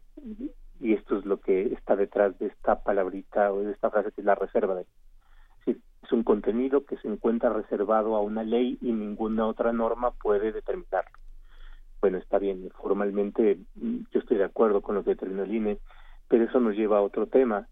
¿Quién aprueba la ley? La aprueban los partidos políticos. La pregunta es, ¿los partidos políticos se darían reglas que nos den veracidad, nos darían reglas que posibiliten el contraste y el debate y la crítica de lo que ellos mismos, sea como funcionarios o sea como candidatos o uh -huh. sea como eh, aspirantes nos podrían dar y, ese es el drama de la legislación electoral y, de los órganos electorales que están influidos por los partidos políticos. Eh, estaríamos pensando en que tendrían que emitir normas para autorrestringirse y sucede lo mismo cuando cada uno de nosotros se da sus propias reglas para hacer algo. Tiende uno a ser permisivo y tiende uno a ser eh, relajado en sus propios controles, ¿no? Entonces ahí está una de las cuestiones como más complejas de esto. Es como si eh, aquellos eh, comerciantes o productores de, de, de, su publicidad se les diera la facultad para regular las reglas de su publicidad, ¿no? Uh -huh. Y por supuesto que es más complicado pensar que pueden tener una regulación restrictiva para, para ellos mismos. Claro. Entonces el escenario pues no es es muy halagüeño porque bueno habrá que esperar ahora que el, propio Congreso eh, se dé sus propios lineamientos eh, digamos ahí está otro de, los de los puntos problemáticos. Frente a esta situación el Congreso estará obligado a ofrecer unos lineamientos semejantes y digamos el problema de la libertad de expresión en contraste con la con la reglamentación es, es fuerte porque hay periodismo y hay negocio en torno a la cuestión electoral. Vemos surgir periódicos en todas partes esperando hacer una gran inversión de este, en revistas y periódicos que su única legitimidad es la inversión para este negocio electoral no sí así es. Eh, si es competencia de ellos, supondríamos que tienen no solamente la facultad, sino también deberían tener la responsabilidad de emitir esas reglas. Ahora, eh, por el mismo funcionamiento de lo que tenemos en México, es que no hay medios eficaces para eh, actuar, sobre todo medios eficaces en manos de los ciudadanos para actuar en casos de omisiones legislativas. Es que pueden pasar los años y los, las décadas sin que haya reglas y que no haya forma de obligar al Congreso a emitir las reglas, ¿no? Entonces, efectivamente, como usted lo señala, eh, vemos todos los días en espectaculares algo que aparenta ser la portada de una revista eh, que promociona alcaldes o gobernadores o diputados y está el rostro de una persona eh, y pues evidentemente lo, lo, que tenemos es es un evidente anuncio de propaganda y de posicionamiento político ¿no? bajo la fachada de que se trata de eh, un reportaje. Eh, o tenemos el país lleno de anuncios de un libro em, en donde aparentemente es un plan de negocios de la editorial que em, que publicita un libro bueno caray este, muy pocos libros tienen un plan de publicidad de ese tipo y muy pocos planes de negocios de venta de un libro pueden ser tan redituables como para eh, pensar que eso es algo serio, ¿no? Entonces siempre se van encontrando esos resquicios, ¿no? Esta forma de hallar la rendija y filtrarse por ahí, como la humedad, ¿no? Eh, y bueno, pues seguirá yo creo que la simulación.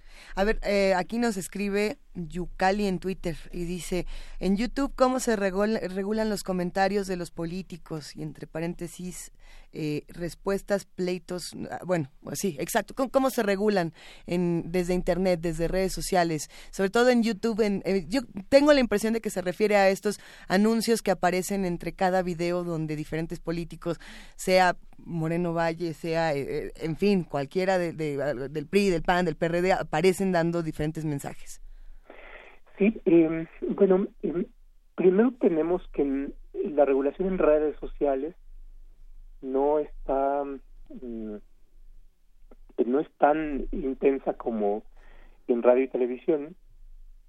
Eh, la regulación de redes se da cuando inicia el proceso electoral y eh, los partidos eh, incluyen dentro de su programa o dentro de esto que se llama la la, la propaganda pautada eh, compran servicios en, en cualquiera de las redes pero fuera de esto eh, tenemos una mayor libertad, ¿no? Entonces, en este caso, en donde hay aspirantes y aún no tienen la calidad de candidatos o de precandidatos, entonces hay una libertad para, para llevar a cabo esto.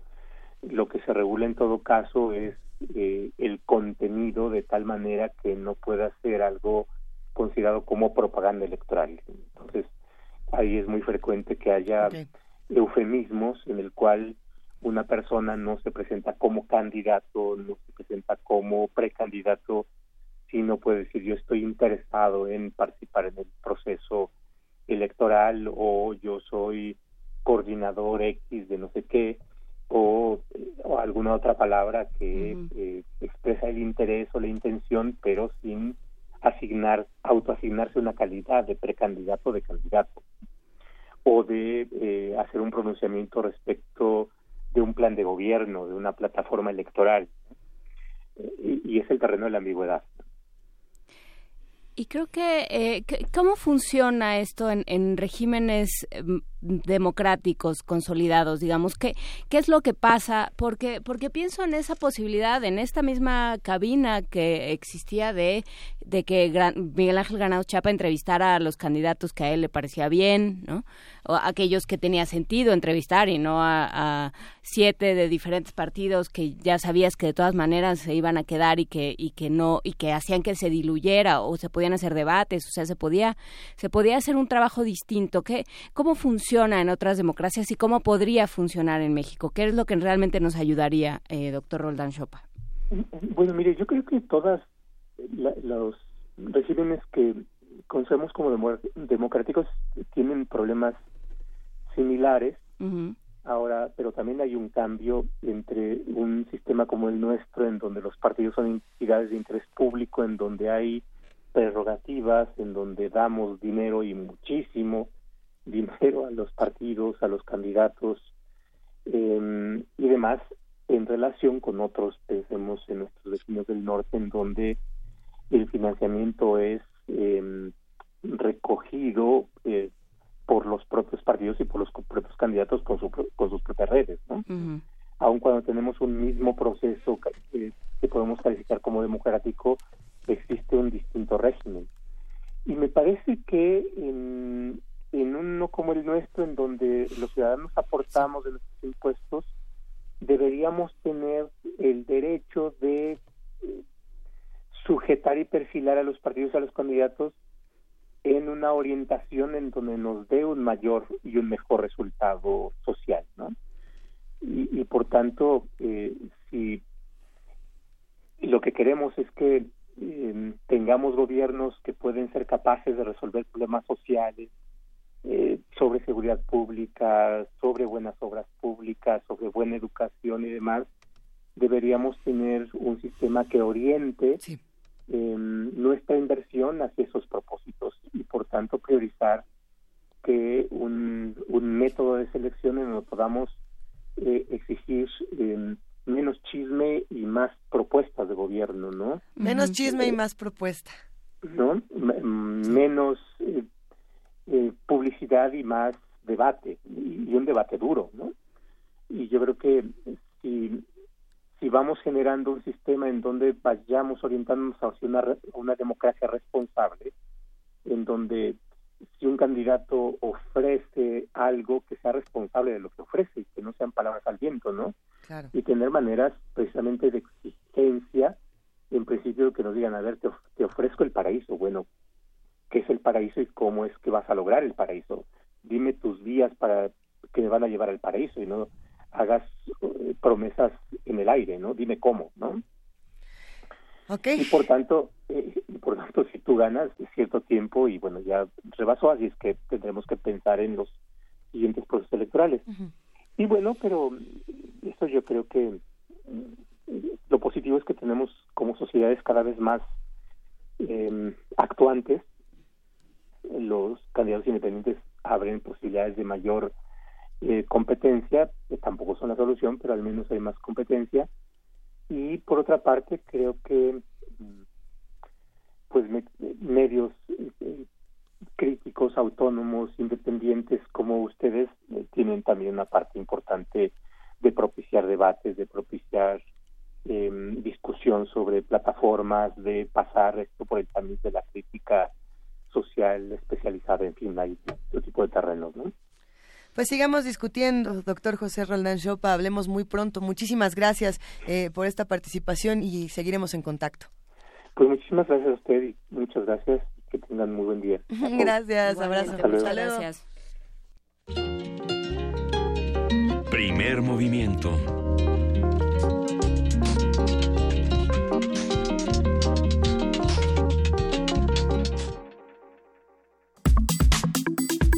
Nota Internacional.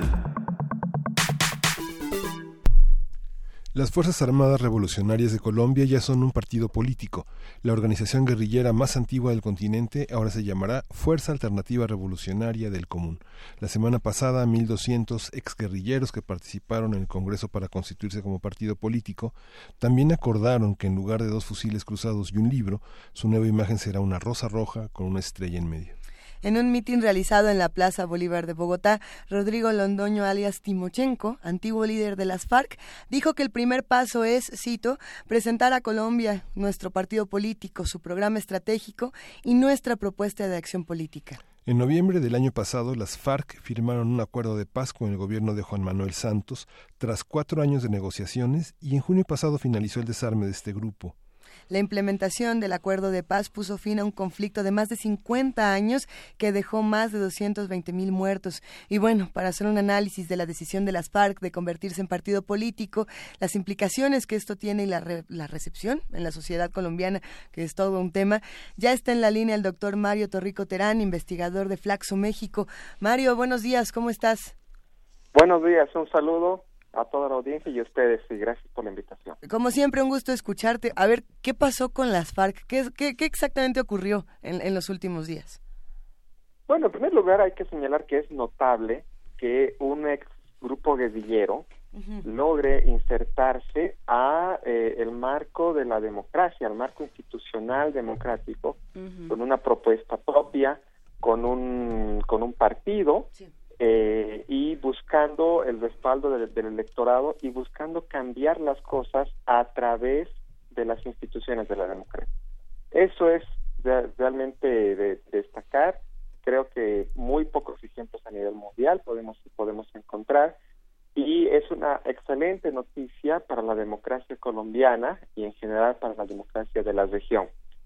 Ahora las FARC enfrentan ahora ya no son las FARC, es la FARC, porque es la Fuerza Alternativa Revolucionaria del Común. La FARC. Uh -huh. Exacto, ¿no? Eh, nos va a costar acostumbrarnos a ese nuevo, digamos, a, a, a no emplear el plural, pero en este Lo sentido, eh, enfrentan un, digamos, un proceso inédito también para ellos, porque finalmente eran una organización jerárquica, vertical, donde las decisiones se concentraban en la cúpula uh -huh. y donde eh, cualquier decisión después era comunicada a, la, a las distintas células y, y, ejecutada.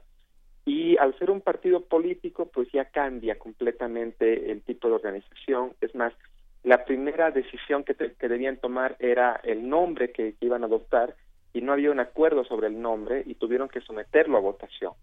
Entonces, esta es otra buena noticia, o sea, es una organización que se va a tener que democratizar, no va a ser fácil esto, que pase fácilmente de ser una organización jerárquica y vertical a una organización más horizontal, no totalmente horizontal, ningún partido político lo es, ciertamente, ni en México, ni en ninguna parte, pero claramente son, los partidos son más democráticos, ah, las células eh, tienen, tienen que decir algo, los grupos negocian, eso también es algo inédito. El, el, el, digamos, los líderes van a tener que acostumbrarse al marco de la democracia que implica negociación, que implican acuerdos, y esto eh, va a ser una transición nada fácil para ellos, ¿no? Y eh, respecto a cómo la sociedad colombiana los, los recibe, en realidad los recibe con poca credibilidad. Eh, el, el, grupo guerrillero, digamos, imprimió mucho dolor a la sociedad colombiana y, y, yo no creo que tengan grandes votaciones a nivel nacional. De repente se va a convertir en un partido más bien más de nivel local, con éxito en municipios rurales donde estaban sus bases. Eh, pero todo eso está por verse, ¿no? Por, por lo pronto, eh, el partido político nuevo tiene garantizados cinco escaños en el Senado y cinco escaños en diputados a partir del próximo año y por ocho años. Eh, ese es un buen arranque, digamos, es un buen colchón de arranque para que pueda establecer eh, crecimiento futuro, ¿no? Estos, eh, estos escaños que ya tiene asegurados son eh, parte de los acuerdos de paz, son los que emanaron sí. de los acuerdos de paz.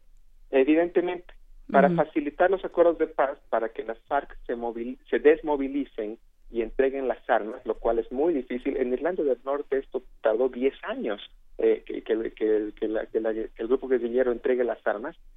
Eh, en el caso colombiano tardó unos pocos meses, es algo que ha concluido hace dos semanas, ¿sí?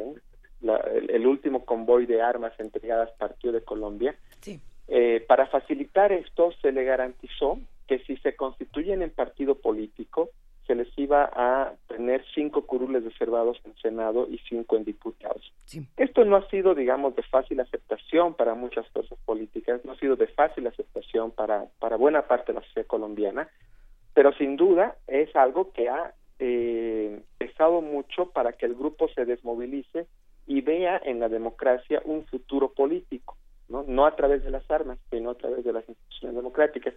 Y esto va a durar hasta dentro de ocho años, hasta el 2026. Desde el 2026 ya, ya no tendrían esos curules y ellos tendrían que garantizar su presencia en el Congreso a través de los votos, como cualquier otro partido político. Pero por, lo pronto es un buen, eh, digamos, es una buena base de arranque para el partido político. A ver, aquí hay algunos comentarios interesantes, sobre todo en redes sociales, eh, tratando de dar, dar, un poco la vuelta por lo que opina la sociedad.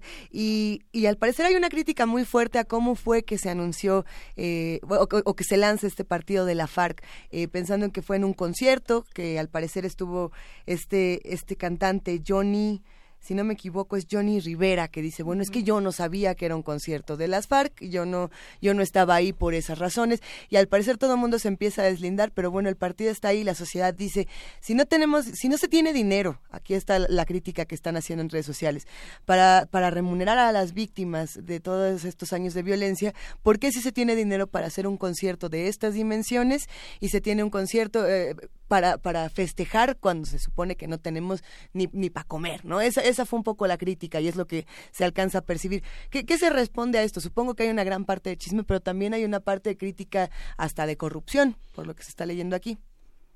Mire, eh, es cierto, o sea, e, es cierto que un arreglo eh, para que un grupo guerrillero se desmovilice no va a ser completamente justo en el sentido en el sentido que normalmente nosotros lo, lo, concebimos. De ahí que hay un proceso de justicia transicional también, ¿no? Eh, las, las, penas por secuestros y todo eso no tienen la misma la misma sentencia que a través de la justicia ordinaria del sistema penal común, ¿no? Son penas normalmente más eh, menos severas, ¿no? Eh, y esto se da no solo en Colombia, sino se ha dado en muchos otros lados del mundo, en África, eh, con Irlanda del Norte también, etcétera. Se da para poder hacer más probable que el grupo se desmovilice y que se llegue a la paz. O sea, en última instancia, el, el, el bien anhelado es la paz, no tanto la justicia. Ahora, esto es un elemento de tensión muy importante y muy fuerte, ¿no? Eh, en qué medida la paz se logra sacrificando la justicia. Y bueno, pues vivimos en un mundo imperfecto, donde no, no todas las cosas buenas pasan, pero en última instancia la decisión es, queremos más muertos, en Colombia ya había un cuarto de millón de muertos y millones de desplazados y medio siglo de dolor, ¿queremos que siga eso o queremos de alguna manera imperfecta llegar a un acuerdo? Y se decidió por lo segundo por supuesto. Pero como, como le digo, es imperfecto. Hay mucha gente que se puede sentir agraviada y con toda justicia se puede sentir agraviada, ¿no? Pero algo de, de, destacar es que en los municipios colombianos que más sufrieron a la guerrilla, en lo, inclusive las muchas víctimas de, de la guerrilla, salieron públicamente a decir que ellos querían paz. Eh, e inclusive en los municipios colombianos, le digo que más a, a la guerrilla, en el plebiscito que, se sostuvo hace, hace un año, más de un año, ellos votaron por el sí. Lo interesante es que habían votado por el sí a, a, los acuerdos de paz. Y más bien fue en los centros urbanos donde más se concentró el no. Y los centros urbanos fueron los que menos habían sufrido a la guerrilla. Entonces, esto, esto envió un mensaje, un mensaje de que la gente realmente quería paz, ¿no? La gente que estaba más, sufriendo más, realmente quería paz. Y ahora, bueno, naturalmente hay críticas atendibles. Por ejemplo, los ex guerrilleros van a recibir una, un estipendio mensual como de unos 200 dólares. Por un tiempo, igual, eso es un esquema de transición para que ellos puedan transitar a empezar a obtener empleos remunerados. Y claro, la primera, la primera crítica es, bueno, ¿y el resto de los desempleados por qué no nos dan ese dinero? Otra vez, es un esquema para incentivar que la guerrilla se desmovilice y que esta gente pueda insertarse nuevamente en la sociedad. Claro, por supuesto. Y obviamente pueden haber muchas críticas, es decir, y, y, y, y, y además muy, muy justificables, ¿no? Pero otra vez, estamos llegando a un acuerdo imperfecto, pero buscando la paz, que es, digamos, el bien, el bien mayor. Y obviamente en un momento en que Colombia, en primer lugar, tiene problemas económicos, al igual que toda la región, no, no, no está creciendo económicamente, la crisis del petróleo la ha golpeado muy duro. Así es. Y en segundo lugar, los escándalos de corrupción son gravísimos, ¿no? este, digamos, el escándalo más grande que es de la constructora Odebrecht salpica hasta el propio presidente, donde se, donde, se está investigando que la constructora le había dado dinero para su campaña política a cambio de la adjudicación de obras. Y no solo a Santos, sino también a su competidor, a Zuluaga, es decir, la empresa le había dado dinero a los dos competidores más, más importantes, entonces la clase política colombiana está bajo sospecha y en ese sentido, pues la sociedad colombiana se siente agraviada, ¿no? Eh, y hay estas críticas. Pero repito, es una buena noticia, por lo menos así yo lo veo, que un grupo guerrillero se desmovilice. Es más, el año pasado ha sido el año con menos muertos en toda la historia colombiana, ¿no? Entonces, eh, es una buena noticia que esto suceda y que es un grupo que denuncia las armas para tratar de cambiar el sistema político, porque esa sigue, sigue, sigue, siendo su bandera, a través de las instituciones democráticas que sin duda son pacíficas. ¿Y qué sigue? Porque creo que la, la gran pregunta, eh, Mario Torrico Terán, es eh, ¿a quién representan las FARC? O bueno, la FARC, como decía, ¿a quién, ¿a quién va a representar? Eh, puesto que llega con esta, con esta gran animadversión del pueblo colombiano, puesto que una muy leve mayoría, pero una mayoría votó por el no y, votó por el no en buena medida por esta exigencia de, de, estar dentro de la política. O sea, estaban, lo del perdón lo podían ir entendiendo más o menos, pero la presencia política de las FARC fue muy decisiva al momento de votar el no. Y eh, bueno, a, quién representan y qué va, cómo se ven eh, en el escenario político colombiano de hoy en día, cómo se ve esto y cómo se ve desde la academia sobre todo, o sea, en contexto junto con otros procesos que se han llevado eh, paralelamente en el mundo en otros momentos de la historia. Claro. El, el proyecto político de la FARC de cambio de la sociedad colombiana se mantiene eh, mantiene, digamos, su, su ideal de un cambio revolucionario, de, igualdad social, de inclusión social, de repartición de la tierra, que es algo con lo que nació la guerrilla, ¿no? Por, por, por, digamos, la, Colombia tiene una de las distribuciones de, la, de, tierra más concentradas del mundo. Y todo eso se mantiene, cambios revolucionarios, han declarado que inclusive se, se se identifican con el proyecto bolivariano de Hugo Chávez. No mencionan a Maduro porque hoy en día nadie lo menciona, eh, no está bien visto, digamos, pero su proyecto político es ese. Su proyecto político además se va a alimentar seguramente mucho de críticas al sistema político, de la corrupción de los partidos, etcétera, de críticas a Uribe, de críticas a Santos, que son los, dos líderes más, más, visibles de Colombia. Y con eso van a tratar seguramente de, eh, de construir un nicho electoral propio que yo creo que va a ser pequeño. Yo no creo que vayan a, a tener una, digamos, una aspiración presidencial. Van a, van a intentar crecer de a poquito, sobre todo eh, explotando el gran descontento con el sistema político colombiano y con los partidos políticos. Y a partir de eso van a intentar crecer. Si lo consiguen, yo soy escéptico que lo consigan a nivel nacional. Yo más bien creo que su éxito va a ser más bien, o pueden tener más éxito a nivel local en ciertos municipios del área rural y, podría ser un partido nicho en ese sentido, ¿no? En, concentrado geográficamente en algunos lugares de Colombia y, y nada más. Pero, pero también, repito, su proyecto político puede impulsar a que los partidos empiecen a girar un poquito a ver estos problemas de desigualdad social, de, de, injusticia social, ya que va a haber un partido ahí enarbolando estos principios, ¿no? Eh, y eventualmente, no sé eh, si es que se podría pensar en que las FARC puedan integrar alguna coalición, etcétera. Eso, eso ya se va a ir viendo, pero de momento yo no creo que vaya a ser un partido político importante a nivel nacional, con importantes votaciones, sino va a ser más bien un partido nicho, pero tiene, tiene un futuro ahí, eh, repito, sus, sus cinco senadores y sus cinco diputados garantizados por ocho años. Y otra vez, se puede criticar mucho eso y yo entiendo las críticas, eh, pero esa es una base importante para que. Uh, por aquí eh, en redes sociales están preguntando cómo es que Colombia va a recibir al Papa en, en días como estos y cómo va a estar el asunto con la violencia. No, yo más bien creo que las condiciones para recibir al Papa son inmejorables, porque por primera vez en Colombia hay tan pocos muertos, eh, Colombia está más pacífica que nunca, inclusive se está dialogando con el Ejército de Liberación Nacional, el ELN, que es otra guerrilla que lleva décadas. Eh, yo creo que las condiciones son inmejorables e inclusive los miembros de la, de la ex guerrilla han declarado que la mediación del Papa fue crucial para llegar a los acuerdos de paz. ¿no? Entonces yo creo que es, es un momento inédito, en sentido positivo, para que el Papa llegue a Colombia.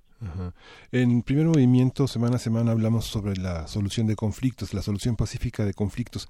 Es después de 220 mil muertos en Colombia, esta es una de las formas que quedará en la historia del siglo XXI como una forma de reconciliación en una sociedad que fue tan dividida en su momento por esta por, por esta contienda política tan fuerte con las armas. Pues bueno, no, Colombia no es el primer país que llega a un acuerdo de paz a través de este mecanismo, ¿no? A través de mecanismos en que el objetivo primordial es la paz más que la justicia en sentido estricto. Tenemos ejemplos, repito, Irlanda, Irlanda, del Norte, del Norte es un ejemplo, Ruanda es otro ejemplo. En Ruanda con casi un millón de personas matadas a punta de machete, y muy poca gente en la cárcel por ese motivo, donde, donde repito otra vez, se puso en primer plano la paz antes que la justicia. Y son, y son lugares donde gracias a, a estos mecanismos, repito, imperfectos, muy imperfectos, sin embargo los países se han pacificado ¿no? y eventualmente eh, ha podido emerger una democracia igual imperfecta, pero donde fundamentalmente ya no hay muerte extendida por todo el territorio. Pues hasta aquí nos quedamos con la conversación. ¿Con qué reflexión final podemos cerrar, doctor Mario Torrico Terán? Yo cierro con una visión muy positiva, muy, muy, muy, perdón, muy positiva, muy optimista, ¿no? En la que eh, estamos viendo, al menos en el continente es casi inédito que un grupo guerrillero renuncie a las armas y apueste por el camino de la democracia, eh, entregue las armas voluntariamente, ¿no? Porque entregaron miles de armas y esas armas ya se fueron de Colombia eh, y opten por una vida pacífica, democrática, donde eh, van a donde presentan un proyecto político, donde van a intentar recaudar votos a, través de ese proyecto político. Eh, la mía es una visión optimista, pero sin duda con muchos retos por delante, ¿no? Este, es un es un movimiento, es un grupo que tiene que aprender a negociar, tiene que aprender a vivir en democracia y eso no es en automático, tiene que reconstituirse a nivel organizacional, eh, y seguramente va a tener que ver la cara de mucha gente a la que hizo sufrir mucho y eso tampoco es fácil. Gracias por esta reconfortante participación, doctor Mario Torrico Terán. Estaremos hablando muy pronto. Un gran abrazo. muchas gracias, un gusto. Hasta luego. Hasta luego. Vámonos con más música. Seguimos con la curaduría musical de Edith Citlali Morales, subdirectora ejecutiva de la UFUNAM, que nos ha dado un recorrido interesante por nuestro país desde Arturo Márquez, por ahí también Gerardo Tamés, y tenemos más recomendaciones. Sí, en la Noche de los Mayas hay una parte que se llama Noche de Jaranas. Es de Silvestre Revueltas y es el segundo movimiento de la suite, La Noche de los Mayas, que es un, de una complejidad rítmica deslumbrante, como lo define Edith Citlali Morales, un esquerzo ágil y refrescante donde el carácter de danza popular es tan notorio como logrado. Vamos a escuchar esta obra inmortal de Revueltas.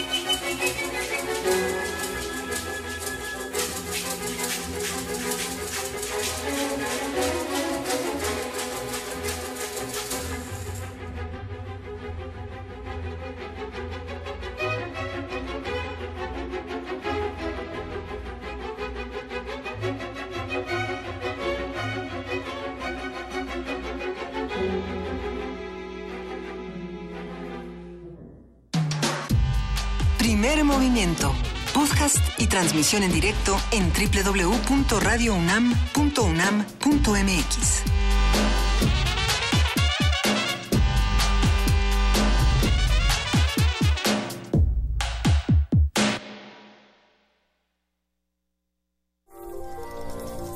Para muchos, las palabras son un medio. Para otros, son un fin. Si te interesa escribir tus propios poemas, tenemos algo justo para ti. Taller de poesía. Imparte Argel Corpus, poeta y catedrático de la Facultad de Filosofía y Letras de la UNAM. El taller se llevará a cabo del 6 al 30 de septiembre. Todos los miércoles de las 6 de la tarde a las 9 de la noche y los sábados de las 10 de la mañana a la 1 de la tarde. Informes e inscripciones al 5623 3272 o al 5623 3273. Radio UNAM. Experiencia sonora.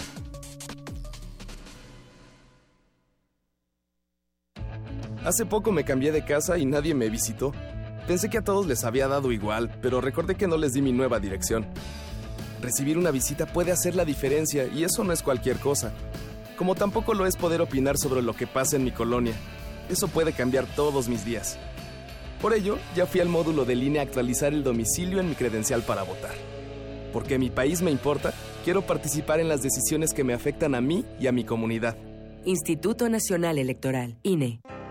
El antiguo colegio de San Ildefonso exhibe la muestra Leo Matis, el muralista de la lente, a 100 años de su nacimiento, que reúne 81 fotografías, además de dibujos, caricaturas y notas periodísticas sobre este maestro de la lente, que contribuyó en forma decisiva para el desarrollo de la fotografía en América Latina y ofrece una visión integral de las cualidades estéticas de su obra. Leo Matis, el muralista de la lente, a 100 años de su nacimiento, se puede visitar en el antiguo colegio de San Ildefonso. En el mundo de Lorca, las mujeres danzan en pasiones, en vísceras. Danzan desde el fuego que las quema si callan. Hablan el lenguaje de las flores con sus cuerpos.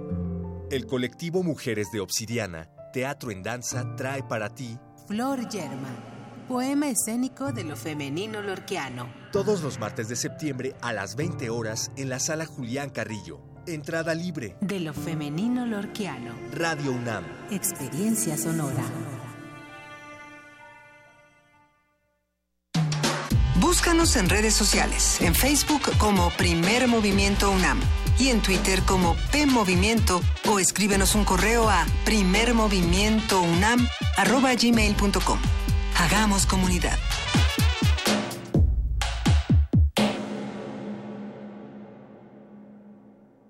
Son las, ya son las 9.03 de, de, de la mañana en este de la lunes, noche. en este lunes, en este lunes 4 de septiembre y bueno, te, agradecemos la participación en redes sociales de todos nuestros radioescuchas y hemos tenido un programa apretado pero muy rico. Eh, estábamos justamente comentando fuera del aire que era lunes que se sentía como miércoles y por ahí a, Arturo no, nos dice, no, no es un lunes que se siente como miércoles, es un lunes que se siente como lunes. Y sí, en efecto, eh, lo que pasa es que antes eh, los lunes era como que íbamos arrancando con las noticias tranquilos y no, el mundo ya no se detiene y eso es algo que seguimos discutiendo. Por supuesto que hay notas que nos dejan polémicas interesantes en, en redes sociales, estamos leyendo sus comentarios en Twitter precisamente sobre el tema de, de Colombia, ¿no? Que pues, pues es esto que hemos dicho una y otra vez y que también lo estábamos platicando fuera del aire, el tema que se discute con Pablo Romo de cómo llegar a acuerdos de paz eh, y, y, sentir que se hizo justicia. ¿no? En el tema de Colombia no creo que es algo muy difícil. No siempre se puede, es la justicia transicional de la que hemos hablado mucho, porque bueno, pues es, es lo que un país, a lo que llega un país, a los compromisos a los que llega un país, eh, cuando no tiene más remedio, ¿no? Es eso o seguir con los muertos y seguir con la violencia y seguir lastimando e impidiendo que una sociedad se dé otras oportunidades y tenga otras esperanzas. ¿Qué, ¿Qué, se hace desde los medios de comunicación? ¿Qué se hace desde redes sociales o desde espacios como este, como Primer Movimiento, que, que es un híbrido, un, un, programa anfibio extraño que nos encanta? Una respuesta, por ejemplo, puede ser poesía necesaria. Acompáñenos. Primer movimiento. Hacemos comunidad.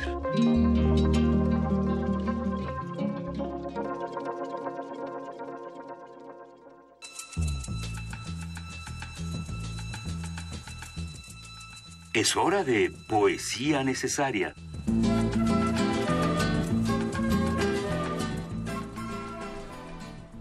¿Qué nos vas a leer esta mañana, querido Miguel Ángel Quemain? Pues antes de leerlo, un, agradecimiento a Magdalena Barba Ávila que nos envió una sugerencia para leer de Rubén Darío que el amor no admite cuerdas, reflexiones. Y bueno, ah, en Gracias por su comentario de Gastón García Marinos y que la semana pasada puso un acento particular. Gastón García Marinos y se encarga de una curaduría musical importante en la semana. La que le gustó fue Borges y el tango. Y fue Borges y el tango. Y bueno, él es un melómano, él es un traductor, un ensayista, un escritor y bueno, esa pasión por Borges y por sus propios orígenes no pasó desapercibida. Muchas gracias, Magdalena.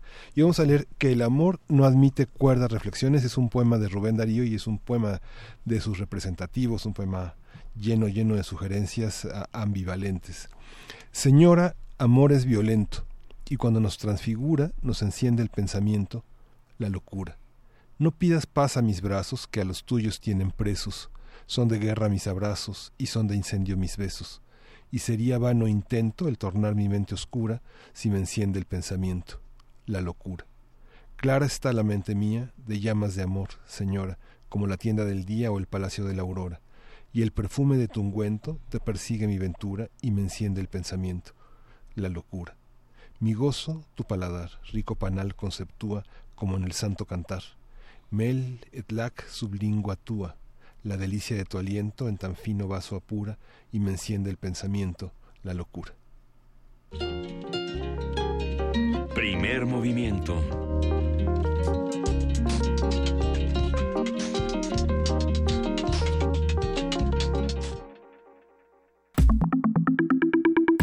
La mesa del día.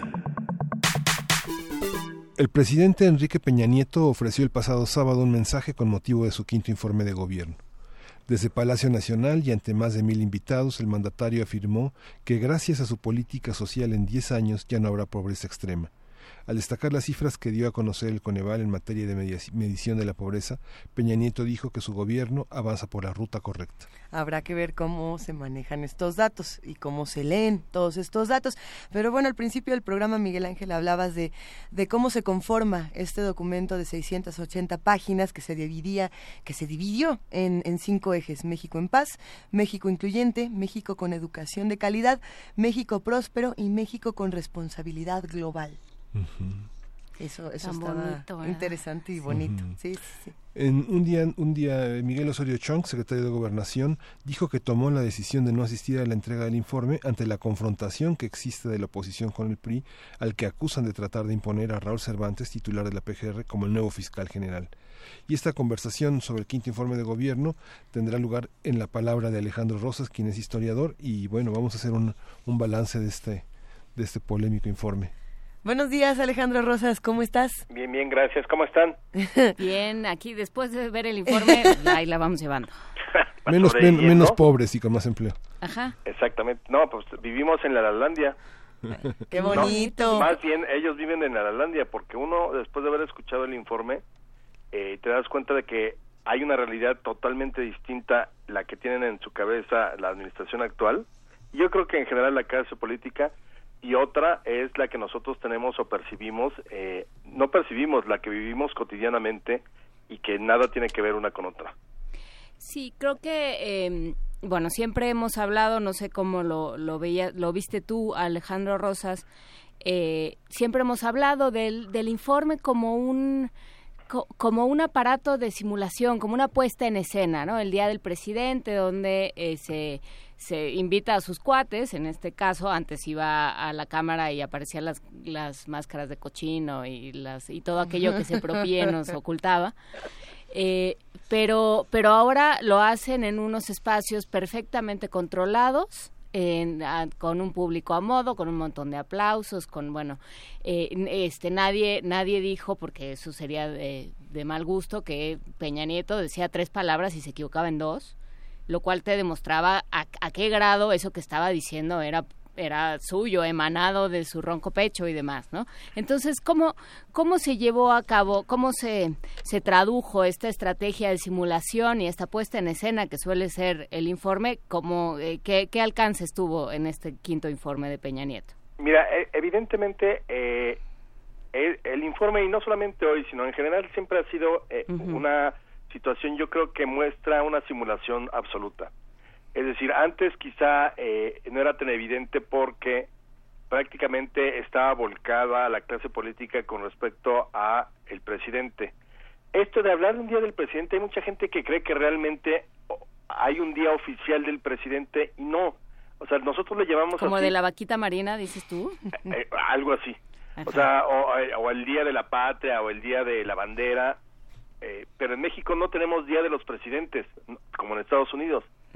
Y le llamamos así porque era una ceremonia que tenía que haber sido en todo caso el día del Congreso, porque recordemos que el presidente se presenta en el inicio de sesiones ordinarias del Congreso.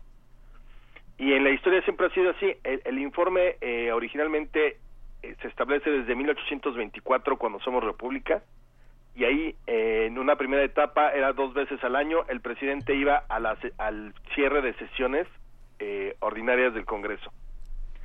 Luego con la Constitución del 57 se decide que vaya dos veces a, dar informe, pero cuando se abra sesiones ordinarias, en, ese entonces era primero de abril y, 16 de septiembre. Y la Constitución del 17 finalmente estableció que solo una vez y que fuera en el inicio de sesiones del Congreso. Es decir, era una invitación eh, de los poderes, particularmente del poder legislativo, invitar al presidente y que dijera, eh, que diera su informe y todo. ¿Dónde se trastocó todo? Con Alemania en 1950. A partir de 1950 se transmite por vez primera el informe de gobierno vía de vía de televisión o por televisión. Y ahí es cuando empezamos a ver esta transformación que fue una transformación muy sutil, eh, no porque ese día se decretara que era Día del Presidente, sino porque empezó a ser el protagonista el presidente. Y entonces, si ustedes se acordarán, durante muchos años veíamos al presidente desde las primeras horas, eh, las entrevistas, al Congreso, que en, su momento era San Lázaro, luego fue, eh, perdón, era Donceles, luego fue eh, San Lázaro, cómo salía de ahí después de cuatro o cinco horas de leernos un infumable e impresentable informe, sobre todo, por ejemplo, Echeverría, si se acuerdan, fue hasta seis, siete horas llegó, llegó a, tener un, un, un, informe de ese tipo. Y luego salía, y entonces veíamos lo que, que bien decías, eh, se propie hacía que, eh, o RTC, la, eh, se echara confeti encima de las cámaras que iban transmitiendo el recorrido del presidente de Donceles o de San Lázaro al Palacio Nacional. Y los que corrían detrás. Exacto, y entonces parecía realmente que la gente se había volcado a celebrar al presidente. Y toda esa farsa terminaba en el Palacio Nacional con el famoso besamanos, donde todos los gobernadores, todos los diputados, todos los senadores, los líderes obreros, los líderes campesinos, la CTM, todo el mundo iba a felicitar al presidente por haber presentado un informe. Entonces, realmente perdíamos el, el contenido, eran horripilantes esos informes de seis, siete horas, porque además ni eran informes, eran mensajes de la nación llenos de numeritos como lo que vimos el sábado, o lo que escuchamos el sábado, y que verdaderamente no reflejaban, como nunca lo han reflejado, lo que verdaderamente estaba pasando en el país. Entonces, lo que vemos el sábado es, eh, eh, o lo que hemos visto con Peña Nieto, es la resurrección de esta ceremonia. Porque recordemos que fue muy distinto con Fox. Eh, desde 1988 cambió un poco en el sentido de que con lo del fraude y todo eso a Salinas, pues exactamente las máscaras de, cerdo o las orejas de burro, ya había, ya se interpelaba en medio del mensaje, alguien le gritaba al presidente, lo cual las primeras veces parecía una cosa abominable para la sociedad. ¿Cómo era posible que se atreviera eh, algún diputado de oposición a interpelar al presidente? Y sin embargo, luego llegaron al acuerdo de que pues que cada quien fijara posición, cada partido una o dos horas antes del informe, entonces ya llega el presidente y supuestamente ya nadie lo iba a interpelar, lo siguieron interpelando. Y ya cuando se rompió todo, fue en el 2006 cuando el, en el, eh, pues prácticamente el PRD en pleno no dejó entrar a Vicente Fox a dar su último informe de gobierno porque estaban muy enojados con él por lo que había sucedido con las elecciones que llevaron a la presidencia Calderón. A partir de ahí entonces ya no se supo qué hacer, si que fuera el presidente, que no fuera el presidente, que si nada más lo entregaba, porque la Constitución no dice que tiene que leer un informe. eh, eh, el presidente con solo entregar, eh, digamos, el informe, estas seiscientas y tantas páginas que ustedes mencionaban, o más, dependiendo del presidente y dependiendo de la administración, eh, con entregarlo en el Congreso el primero de septiembre es más que suficiente. Y lo, hemos visto desde unos años para acá, desde, yo creo que desde Calderón para acá, que entonces volvieron a los presidentes a ponerse a modo la, la ceremonia. ¿Cómo es esto? Sí, mandas por escrito el presidente, ya no tienen problema con que los interpelen, que les digan ni nada, o que no los dejen entrar, y entonces haces tu show a modo.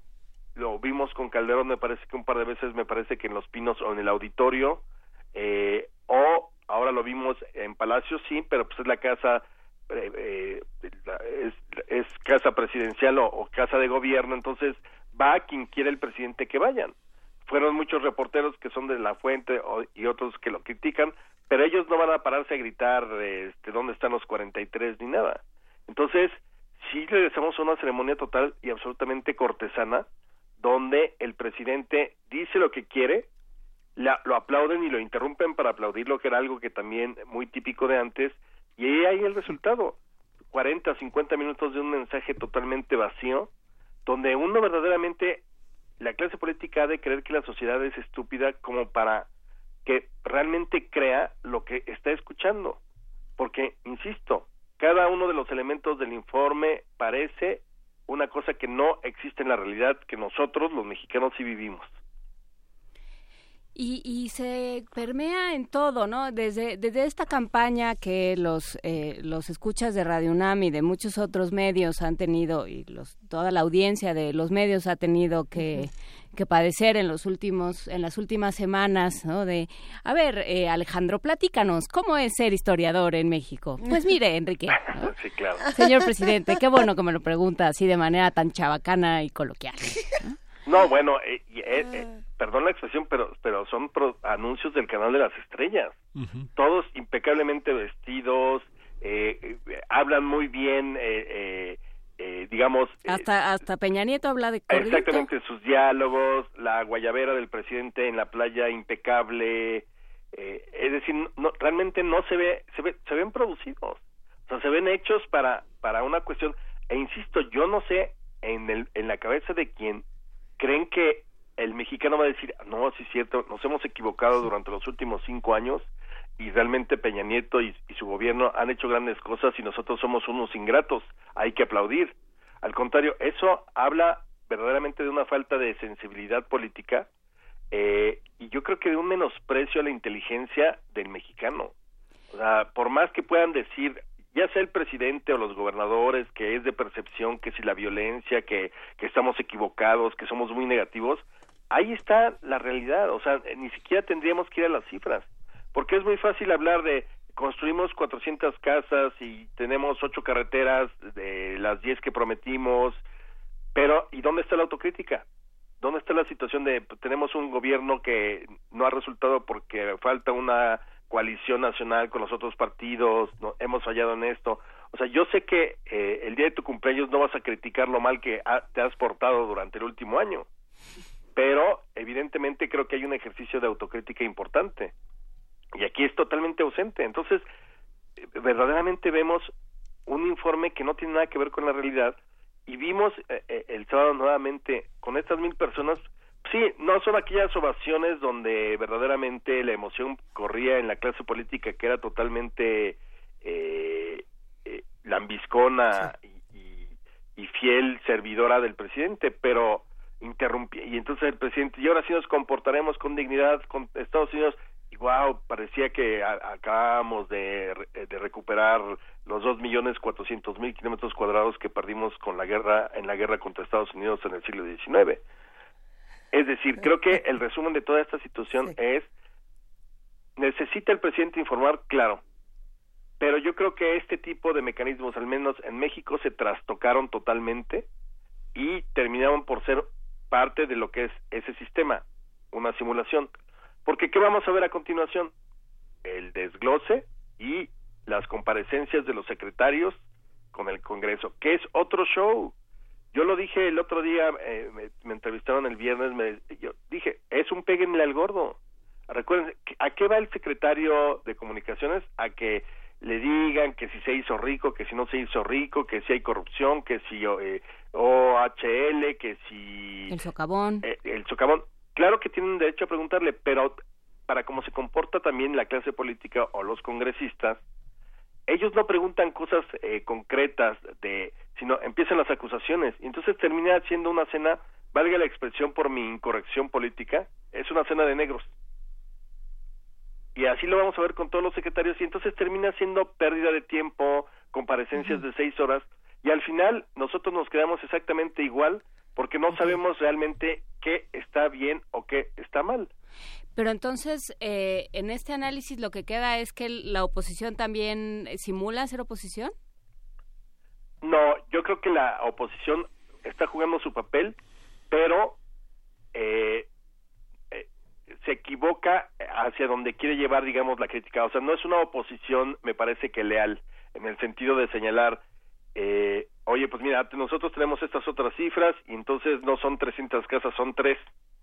No, es, se basan en el rumor, en la investigación que nunca se ha realizado, en el chisme que se filtró y entonces eh, empiezan a acusar eh, sin ningún tipo de pruebas. O sea, yo creo que la oposición tendría que, una cosa es la oposición digamos, de ese chisme de pasillo que esa siempre va a existir y existe en todos los países.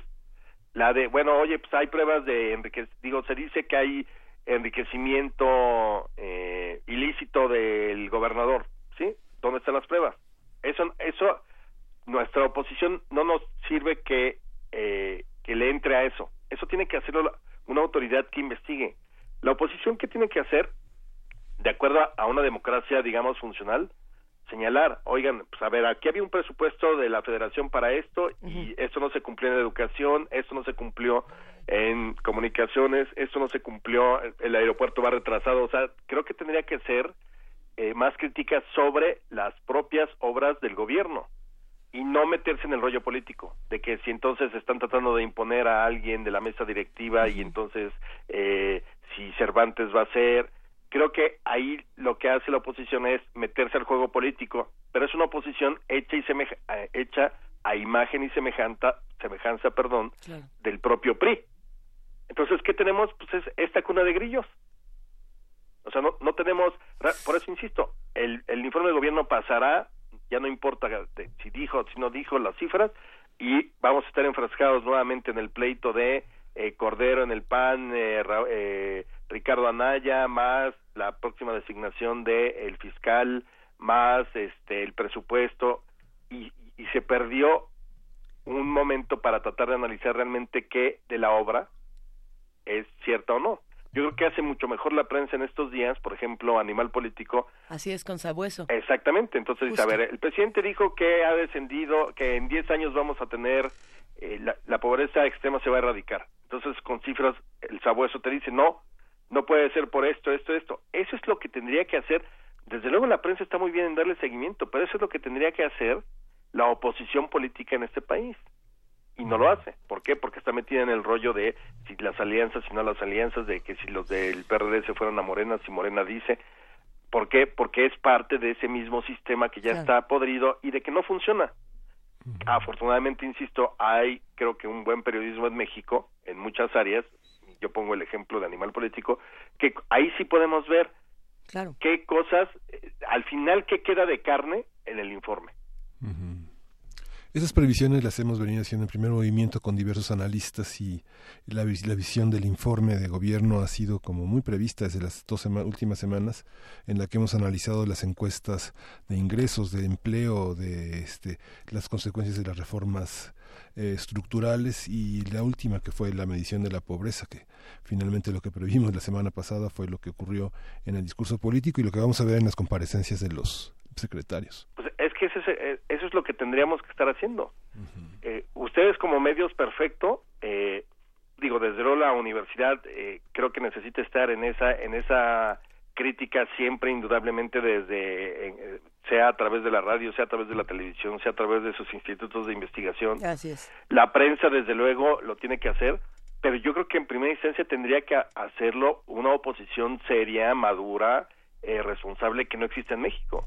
Insisto, ya verán, ya verán cuando venga la primera ¿cuál será la más espinosa de las eh, comparecencias? Seguramente la del secretario de Comunicaciones, que ya la tuvo hace un par de semanas con lo del socavón, pero nuevamente van a salir a relucir que si hay contratos, que qué firmas son, que todo eso está bien criticarlo, pero al final todo se queda en el en la crítica política, en una crítica que no abona. Y entonces nuevamente nos vamos a quedar, si no fuera por estos ejercicios que se hacen, pues nos quedamos nuevamente con que se construyeron 400 casas y hay y faltan dos carreteras para terminar el sexenio y todos somos muy felices porque eh, verdaderamente hay un país que está prosperando y la realidad te demuestra que no. O sea, es, eh, ha, estado circulando en las últimas horas, hasta este año van 105 mil muertos, eh, homicidios dolosos, híjole, eh, eh, de eso no se mencionó nada. Se habla de que seguimos combatiendo la inseguridad. A ver, ¿por qué no habla del fracaso? ¿Por qué no señala el presidente que sí, que la federación tiene una responsabilidad, pero también los gobiernos de los estados no han cumplido su parte? Es decir, creo que sería el momento de asumir culpas, pero también señalar quiénes son los que han impedido y la oposición nos ha impedido eh, abrir estos espacios para la discusión o estas leyes. O sea, creo que sí, sí sería un buen momento para darse un buen agarrón la clase política, pero nadie le entra. Y entonces lo que pasa es que la, la, la, la, opinión pública, a través de la prensa, a través de los institutos y demás, es la que hace ese trabajo, pero igual no tiene la resonancia que tendría si de pronto el presidente está reconociendo una autocrítica a su gobierno, pero también señalando que hay otras áreas de los tres poderes que no cumplen con su tarea.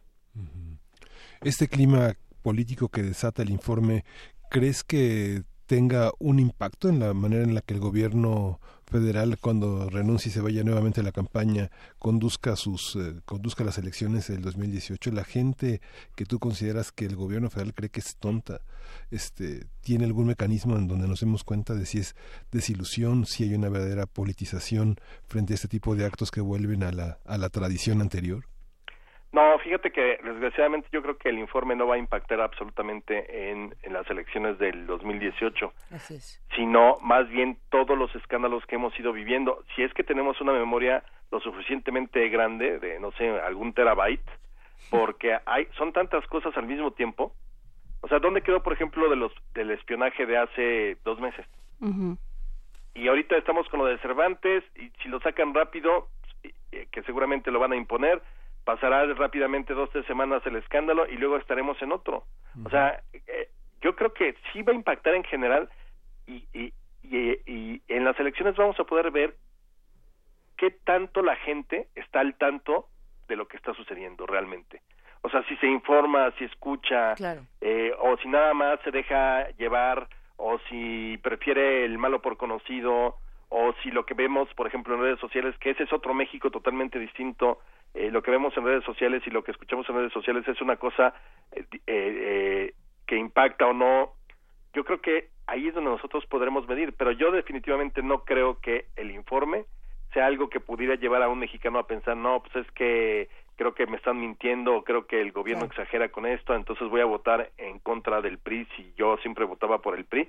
Yo creo que no. Eh, pasa tan sin pena ni gloria. Ya ahorita estamos a dos semanas del grito, entonces vendrá el, el, asunto de que si hubo acarreados el, la noche del 15 para Peña Nieto, lo desangelado que estuvo el grito y cómo vistió eh, Angélica Rivera, la esposa del presidente. O sea, nos vamos nuevamente en otras cosas totalmente pues, inocuas que no, que no, que no van a impactar. Yo creo que los escándalos que podamos ver y las denuncias que se puedan presentar y todo lo que veamos en los últimos tres meses eh, antes de la campaña, prácticamente durante la propia campaña, creo que son los que determinarán qué va a suceder con la selección, más lo que nos refresque la propia oposición y el propio PRI sobre los otros. Ahí va a salir todo lo que hemos, digamos, el resumen del, de todo el sexenio en términos de escándalos políticos o de asuntos políticos o de investigaciones van a salir en esos,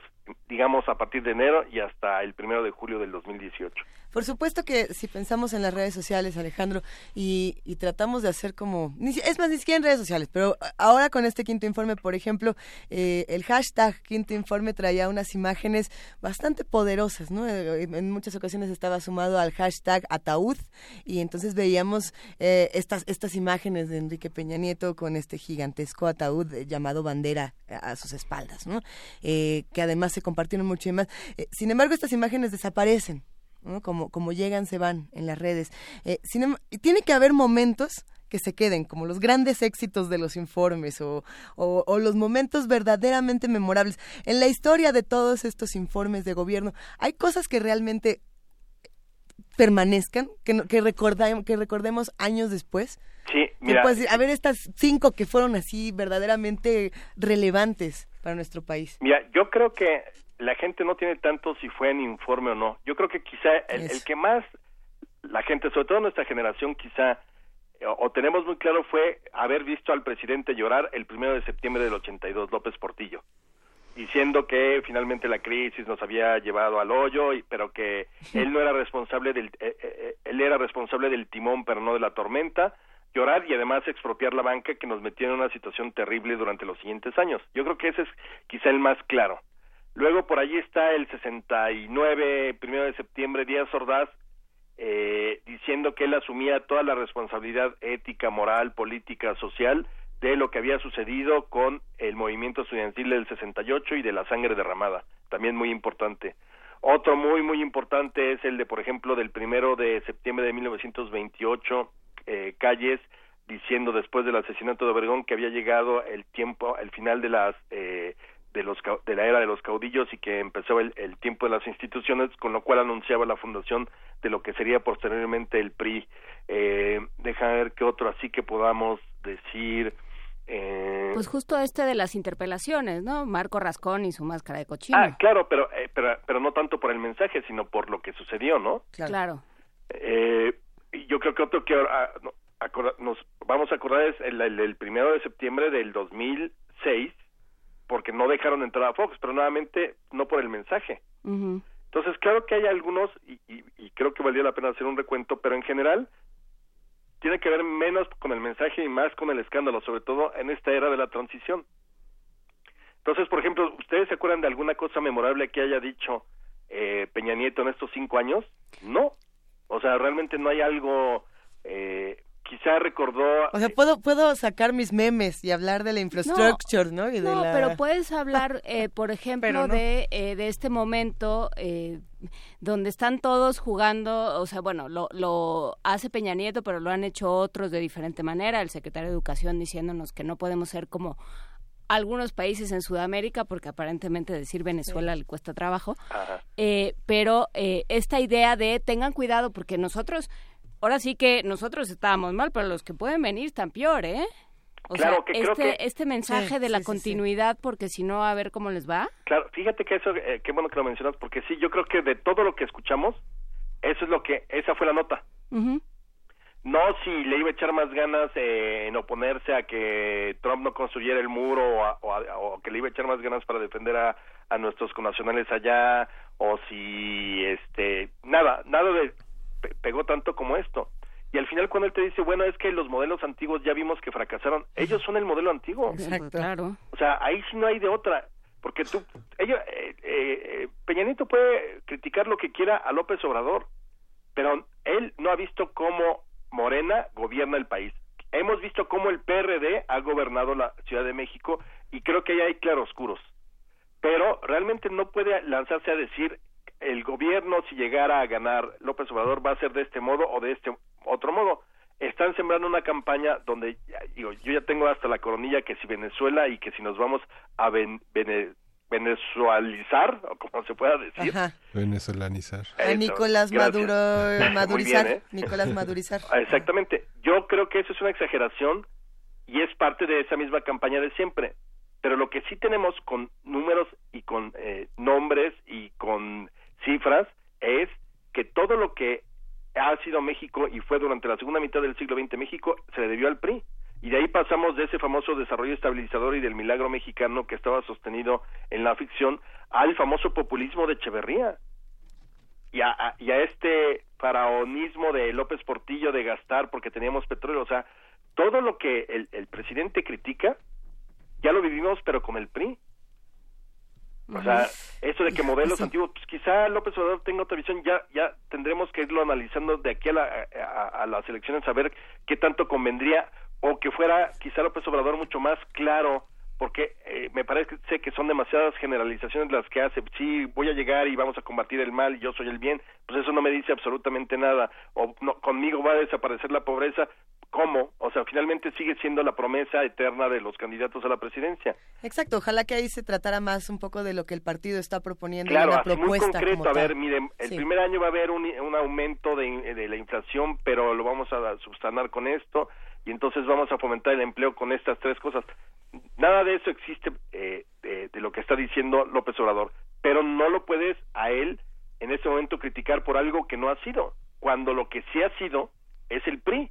Y, y, quita las dos administraciones del PAN que esas son totalmente fallidas.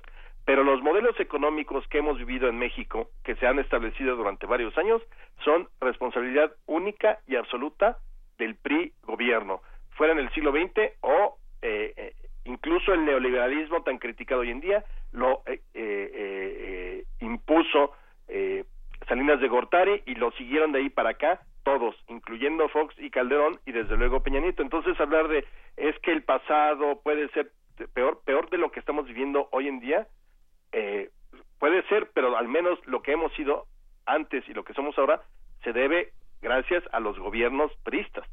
Alejandro Rosas, este y hablando de estos de estos bonitos eh, actos protocolarios. Eh, no sé si tuviste oportunidad de, ver, de revisar la reunión plenaria que tuvo el PRI hace pocos días, porque creo que si algo está pasando, y creo que sería interesante verlo desde tus ojos de historiador, es que los partidos políticos en México que se habían eh, armado y consolidado a trancas y barrancas, de pronto se nos están saliendo de control, y el que sigue monolítico y con sus con sus eh, protocolos muy bien puestos es el PRI. Sí, no, es tremendo. Te voy a decir, yo lo que veo, y creo que es eh, eh, el problema que estamos viviendo, y yo lo he dicho, mira, tú puedes tener partidos de oposición, y creo que, por ejemplo, el PAN fue un gran partido de oposición, y jugó muy bien su papel durante 70 años, y fueron los que mantuvieron arriba la, la antorcha de vamos a oponernos si queremos más espacios. Creo que lo hicieron muy bien ese era eh, un, un panismo que originalmente era más de ciudadanos, no tan confesional como terminó por convertirse, etcétera. O sea, ese sería un análisis eh, que habría que hacer luego. Pero al final, toda la gente que hoy es la clase política se educó y se acostumbró a hacer política de la forma en como el PRI les enseñó.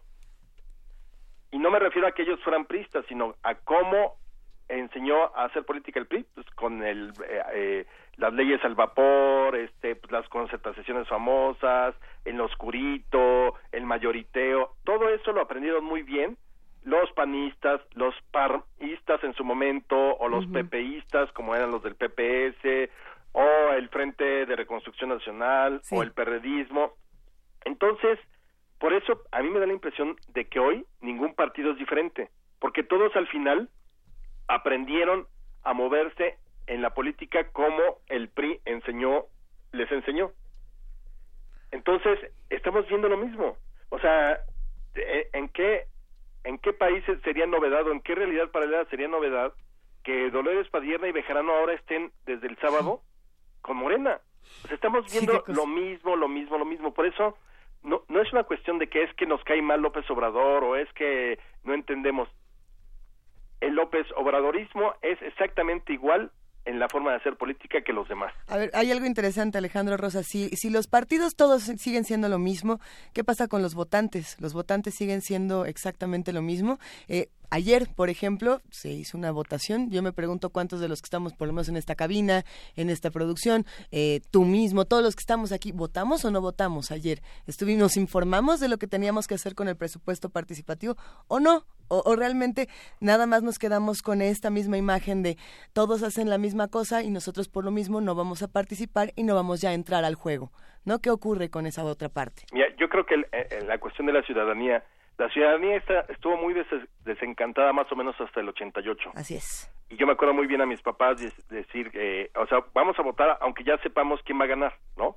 Luego vino nuestra generación y nos sumamos desde el 88 a todo este tipo de cosas y la transición y había un ánimo de que el voto empezaba a funcionar y sobre todo cuando el INE, bueno, el, hoy INE, pero el IFE en su momento se ciudadanizó, pues fue maravilloso y esa primera generación de gente muy honesta, muy probada, muy alejada de los partidos, o sea, creo que nosotros, eh, los que nacimos en, a finales de los 60, principios de los 70, nos tocó un una muy buena transición en términos de lo que la gente esperaba y de lo que la gente creía en una elección.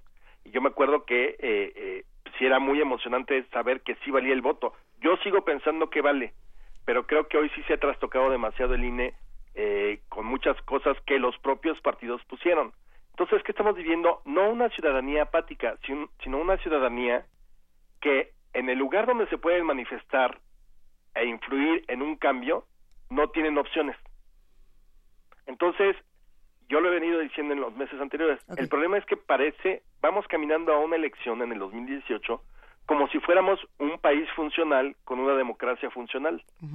Y entonces vamos a terminar votando por los de siempre, por un PRI, por un PAN, por un PRD quizá, o una coalición PRI-PAN, digo PRD-PAN, eh, más Morena, pero al final en el trasfondo no encontramos como ciudadanía nada nuevo bajo el sol. Porque, insisto, lo que López Obrador está proponiendo quizás suene muy bonito en el discurso y en la fe. Si fuera una iglesia sería un éxito. Pero la, la, eh, la política no es una iglesia ni es una religión. Entonces, yo todavía no encuentro los cómo de lo que nos están proponiendo. Y, y yo creo que la opción más viable que podría ganar es la de López Obrador, pero aún así creo que la gente que está con López Obrador, incluido él mismo, se formó con las viejas formas de hacer política del siglo XX, lo cual no quiere decir que sean corruptos. Seguramente hay mucha gente corrupta en la política, pero hay mucha gente que va y hace su trabajo como debe de ser. Pero en general, los mecanismos para hacer política en México ah, dejan mucho que desear porque se hicieron para la impunidad, para la corrupción, para la simulación. Entonces, yo no veo un cambio cualitativo que pueda enamorar a un elector o a un ciudadano de, sí, me voy a sumar con esa misma enjundia, aunque luego vimos los resultados, con la que nos sumamos, por ejemplo, en el 2000 para sacar al PRI de los Pinos. Así es. O sea, yo no veo esa electricidad, esa, esa, esa esperanza. Ahorita yo veo a este electorado, a pesar de que, insisto, yo sí creo que tiene valor el voto hoy en día, a comparación de, digamos, los años 70, yo sí lo creo, pero no veo esa energía que en la que podamos decir, es que ahorita viene el momento del gran cambio, eh, porque hay una un, partido independiente o un grupo de ciudadanos que se unieron y no vemos yo veo exactamente lo mismo nomás que en distintos partidos los partidos siguen siendo lo mismo. Los votantes los electores tienen desencanto generalizado eh, hay un desencanto y eso es terrible. Y, y el eh, INE antes antes conocido como el IFE qué onda con ese porque tampoco tampoco es que lo esté haciendo muy bien ¿no? yo creo que no lo está haciendo muy bien y además el problema es que el INE está supeditado al Congreso. O sea, el INE tiene los recursos gracias a que los partidos decidieron que tuvieran esos recursos. El INE hace cosas porque la ley que hizo el Congreso eh, es lo que les permite. Yo creo que les ha faltado, perdón la expresión, mucho valor, por no decir eh, mucha fuerza, para tomar decisiones y jugársela en la aplicación de la ley. Pero al final siempre ellos dicen que están aplicando la ley como debe de ser. Yo creo que habría que buscar una manera nueva de alejar a los partidos lo más posible del INE. Ese tendría que ser nuevamente un instituto de ciudadanos. Claro, con representantes de los partidos, pero los partidos ahí casi como observadores. O sea, tendría que ser la ciudadanía eh, propia, así de gente notable en, el, en términos de, de, trabajo, de honestidad, de, de, vocación y demás, que pudiera o sea, más allá de los partidos, yo creo que la partidocracia le ganó la partida a nosotros la ciudadanía al tomar prácticamente a, al INE en sus manos. Y entonces los consejeros que yo yo sí creo en la honestidad de muchos tienen muy poco campo de acción y además no han sido muy inteligentes en las decisiones o en las declaraciones. Pero eh, yo sigo creyendo que cuando la ciudadanía se arma en términos de una elección, eh, a mí me da gusto que haya un millón de personas para el 2018, ciudadanos como ustedes o como yo, como todos, que va a ir a votar, digo, perdón, que va a ir a armar una casilla, que va a ir a contar. Por eso este menosprecio de los partidos después de una elección de que es que hubo un fraude tremendo, es que entonces quiere decir que hay un millón de ciudadanos a los que se elige de una manera totalmente aleatoria que son unos idiotas, porque no saben contar, porque se los chamaquearon, porque eh, porque no se dieron cuenta cuando escribieron una cifra en vez de otra, porque les vieron la cara, o sea, escogieron a un millón de idiotas y eso es lo que te hace pensar de, eh, de, cuando los partidos empiezan a cuestionar una elección, independientemente de que al final la ciudadanía no la califica, pero tampoco ya la califica el Congreso como antes lo hacía. A mí me parece una falta de respeto tremenda de todos los partidos que siempre se cuestione, es que hay que contar otra vez, entonces, si era un millón de idiotas los que contamos, los que nos ha tocado contar eh, nuestra casilla y poner la famosa eh, manta con los resultados, ah, yo soy un idiota porque no sé contar. ¿Para qué entonces me invitan? Pues eh, ahí se va a quedar, Alejandro Rosas. ¿Te parece bien si seguimos platicando próximamente? Con todo gusto. Eso. Te mandamos un gran abrazo, gran conversación como siempre. Igualmente, un saludo para todo el público. Mil gracias, querido Alejandro. Hasta, luego. Primer movimiento. Hacemos comunidad.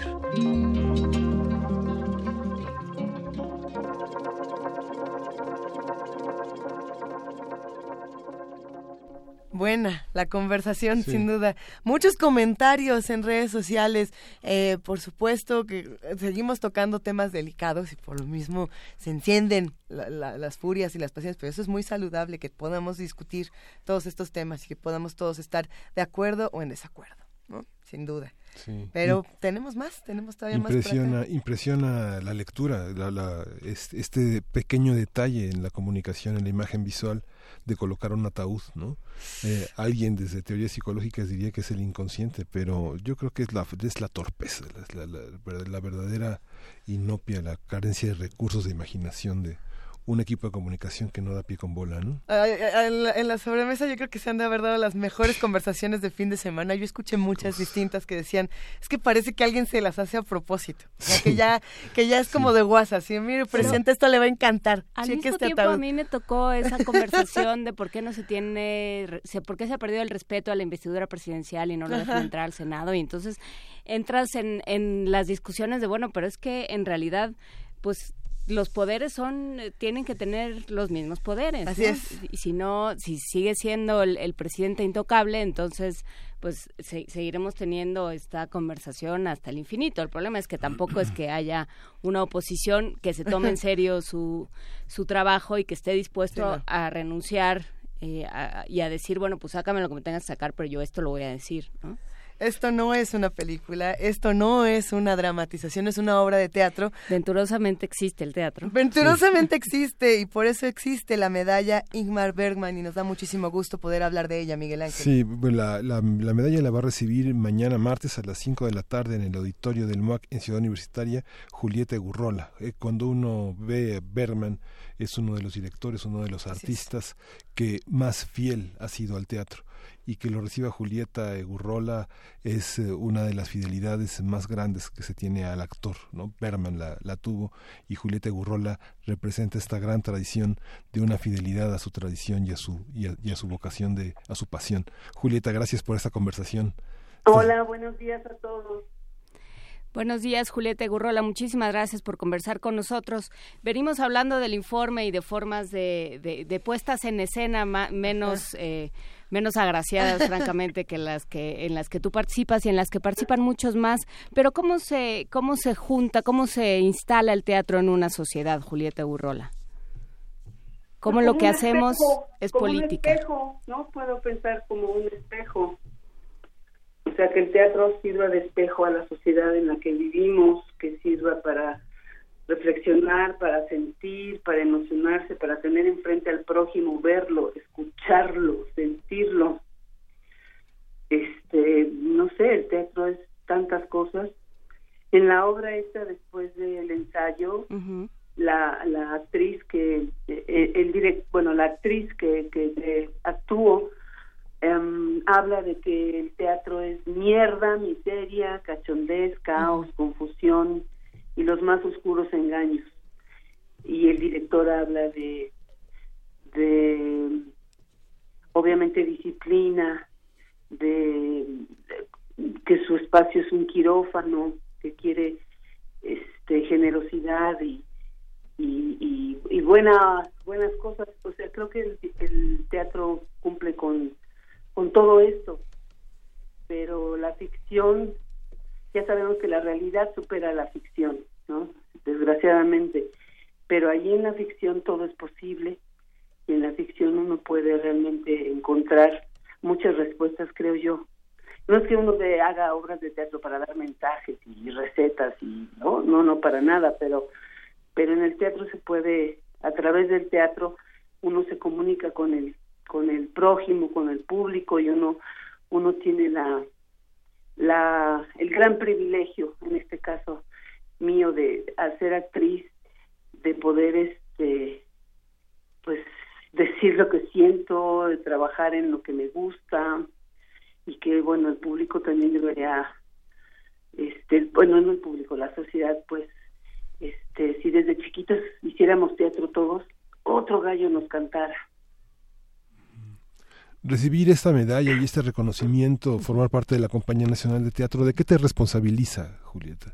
Ah, caray, ¿de qué me responsabiliza? Ah, bueno, en este momento espero que por lo menos de los 40 años que, que, tengo ya de actriz, este año cumplo 40 años de ser actriz. Entonces, Así es. Bueno, obviamente este agradezco muchísimo pues a todos los que eh, conforman la, la, la, cátedra Bergman por haberme eh, dado esta distinción ¿no? Son unos 40 años por trayectoria teatral y cinematográfica, pero este la responsabilidad sigue, ¿no? Es sobre el escenario. Las coincidencias maravillosas de la vida es que recibo la medalla Bergman haciendo una obra de Bergman, ¿no? Entonces creo que no puede ser más maravilloso que eso que coinciden en, en mi vida este momento. E, es, es un verdadero placer poder conversar con usted, maestra, y habrá que, que quizá reconocer también esta otra parte, no, no solamente formar parte de la comunidad eh, teatral, cinematográfica, de televisión, de radio, de mil espacios diferentes, sino también estar en la docencia y ayudar a, muchísimas personas a que se acerquen al teatro, a que se acerquen a espacios universitarios. Siempre, siempre es un verdadero gusto y pues nos, nos encantará acompañarla en una celebración tan importante. Muchísimas gracias. Este, yo soy egresada del Centro Universitario de Teatro, el CUTS, en la UNAM. Así es. Entonces, orgullosamente universitaria también. Pues le mandamos un gran abrazo, maestra. Muchísimas felicidades y, como siempre, toda nuestra admiración. Muchísimas gracias. ¿eh? Buen, buen día, buena semana para todos. y felicidades por después del ensayo. Para quien no la haya visto, es una gran puesta en escena este, y es una gran reflexión sobre quiénes somos, quiénes queremos ser y cómo nos vamos construyendo y destruyendo por el camino y con quién. Y destruyendo, ¿por qué, Juan Inés? ¿Por pues, qué? Porque se sufre, ¿no, Julieta? Ya, perdimos a Julieta. Ah. Bueno, ya después que nos cuente más de, sí, lo platicamos aquí con, eh, con el director, con el director también del CUT, que es Mario Espinosa. muchísimas gracias. Estuvo buena, estuvo muy buena. A ver si buscamos el podcast y luego lo compartimos en, redes sociales.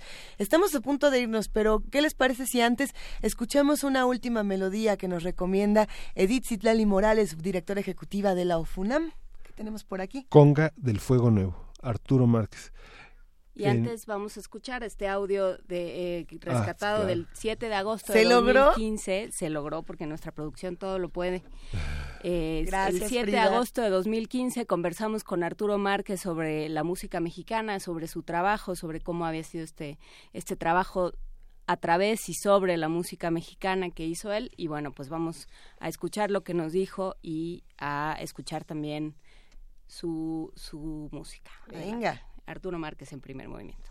No, yo no bailaba, de oyente totalmente, me sentaba en la esquina por ahí y a, escuchar, ¿sí? A ver a, ver la orquesta de cerca, ¿no? Cómo se tocaban los timbales. Estaba muy fascinado. Todo este, esta pasión, ¿no? Por el baile de salón en esa época.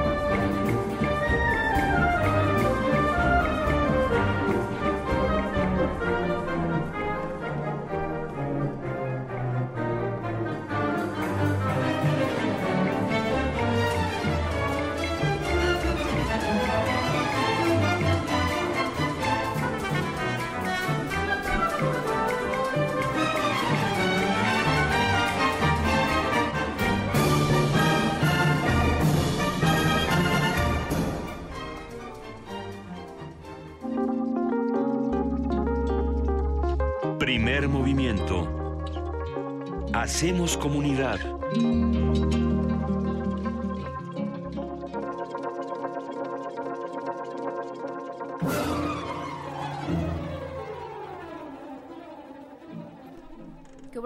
La mera mera, la única, la inigualable Frida Saldívar, nuestra productora, está aquí en la cabina. ¿Qué haces, Frida? ¿Qué tal? Muy buenos días. Hoy vengo a compartirles lo que va a estar hoy en Radio UNAM.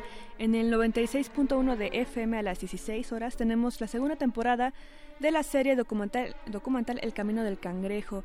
Esta serie explora el cáncer desde distintos ángulos científicos y sociales también. A las 17 horas inicia la serie para combatir esta era. Tuvimos la entrevista hace una hora. Así es. Y es sobre consideraciones urgentes sobre el fascismo y el humanismo. Son cinco entregas diarias en esta semana donde la periodista Adriana Malvido entrevista sobre estos temas al teólogo holandés Rob Riemen. En el 860 de amplitud modulada tenemos tres programas para recomendarles. El primero es a las 10 de la mañana con el programa Brújula en Mano para orientación académica y profesional a aspirantes y a la comunidad en general de la UNAM. A las 2 de la tarde con Arfaxado Ortiz tenemos el programa La Feria de los Libros, el programa de la Feria Internacional del Libro del Palacio de Minería. Y a las 9 de la noche, uno de los programas más longevos y queridos de Radio UNAM y de la audiencia que siempre nos ha estado siguiendo la pista en estos años, la guitarra en el mundo. Así que son las recomendaciones, nos pueden seguir en redes sociales como Twitter, Facebook e Instagram como Radio UNAM. Muchísimas gracias, querida productora Frida Saldívar. Excelente día e inicio de semana. Gran día. Pues nosotros ya nos vamos. Y, quién sabe qué está pasando del otro lado del parabrisas. Se va Frida Saldívar y empiezan a ocurrir cosas extrañas. Pero no es el parabrisas. es que me gusta llamarlo el parabrisas radiofónico. Del otro lado de la jaula. Ellos, ellos vienen conduciendo y nos van a dar. Mira, ya. Ahí está. Llegó la música. El guapango de Moncayo para quien no lo conoce, ese fragmento de trompetas. Vamos a esta obra que se estrenó en 1941, ya pasó, ya pasó más de medio siglo. Qué belleza. Pues con esta maravilla nos despedimos. Muchísimas gracias, querido Miguel Ángel. Gracias. Muchísimas gracias, querida Juana Inés. Gracias, a ustedes. Esto fue Primer Movimiento. El mundo desde la universidad y el guapango.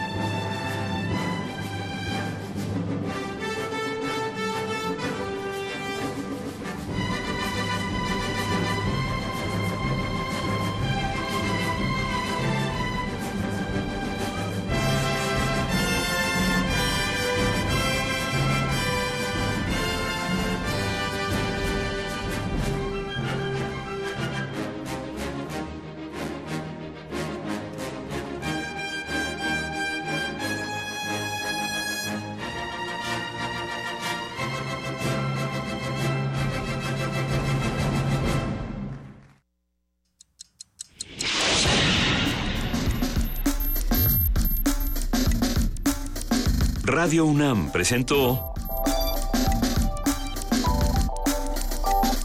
Primer movimiento. El mundo desde la universidad.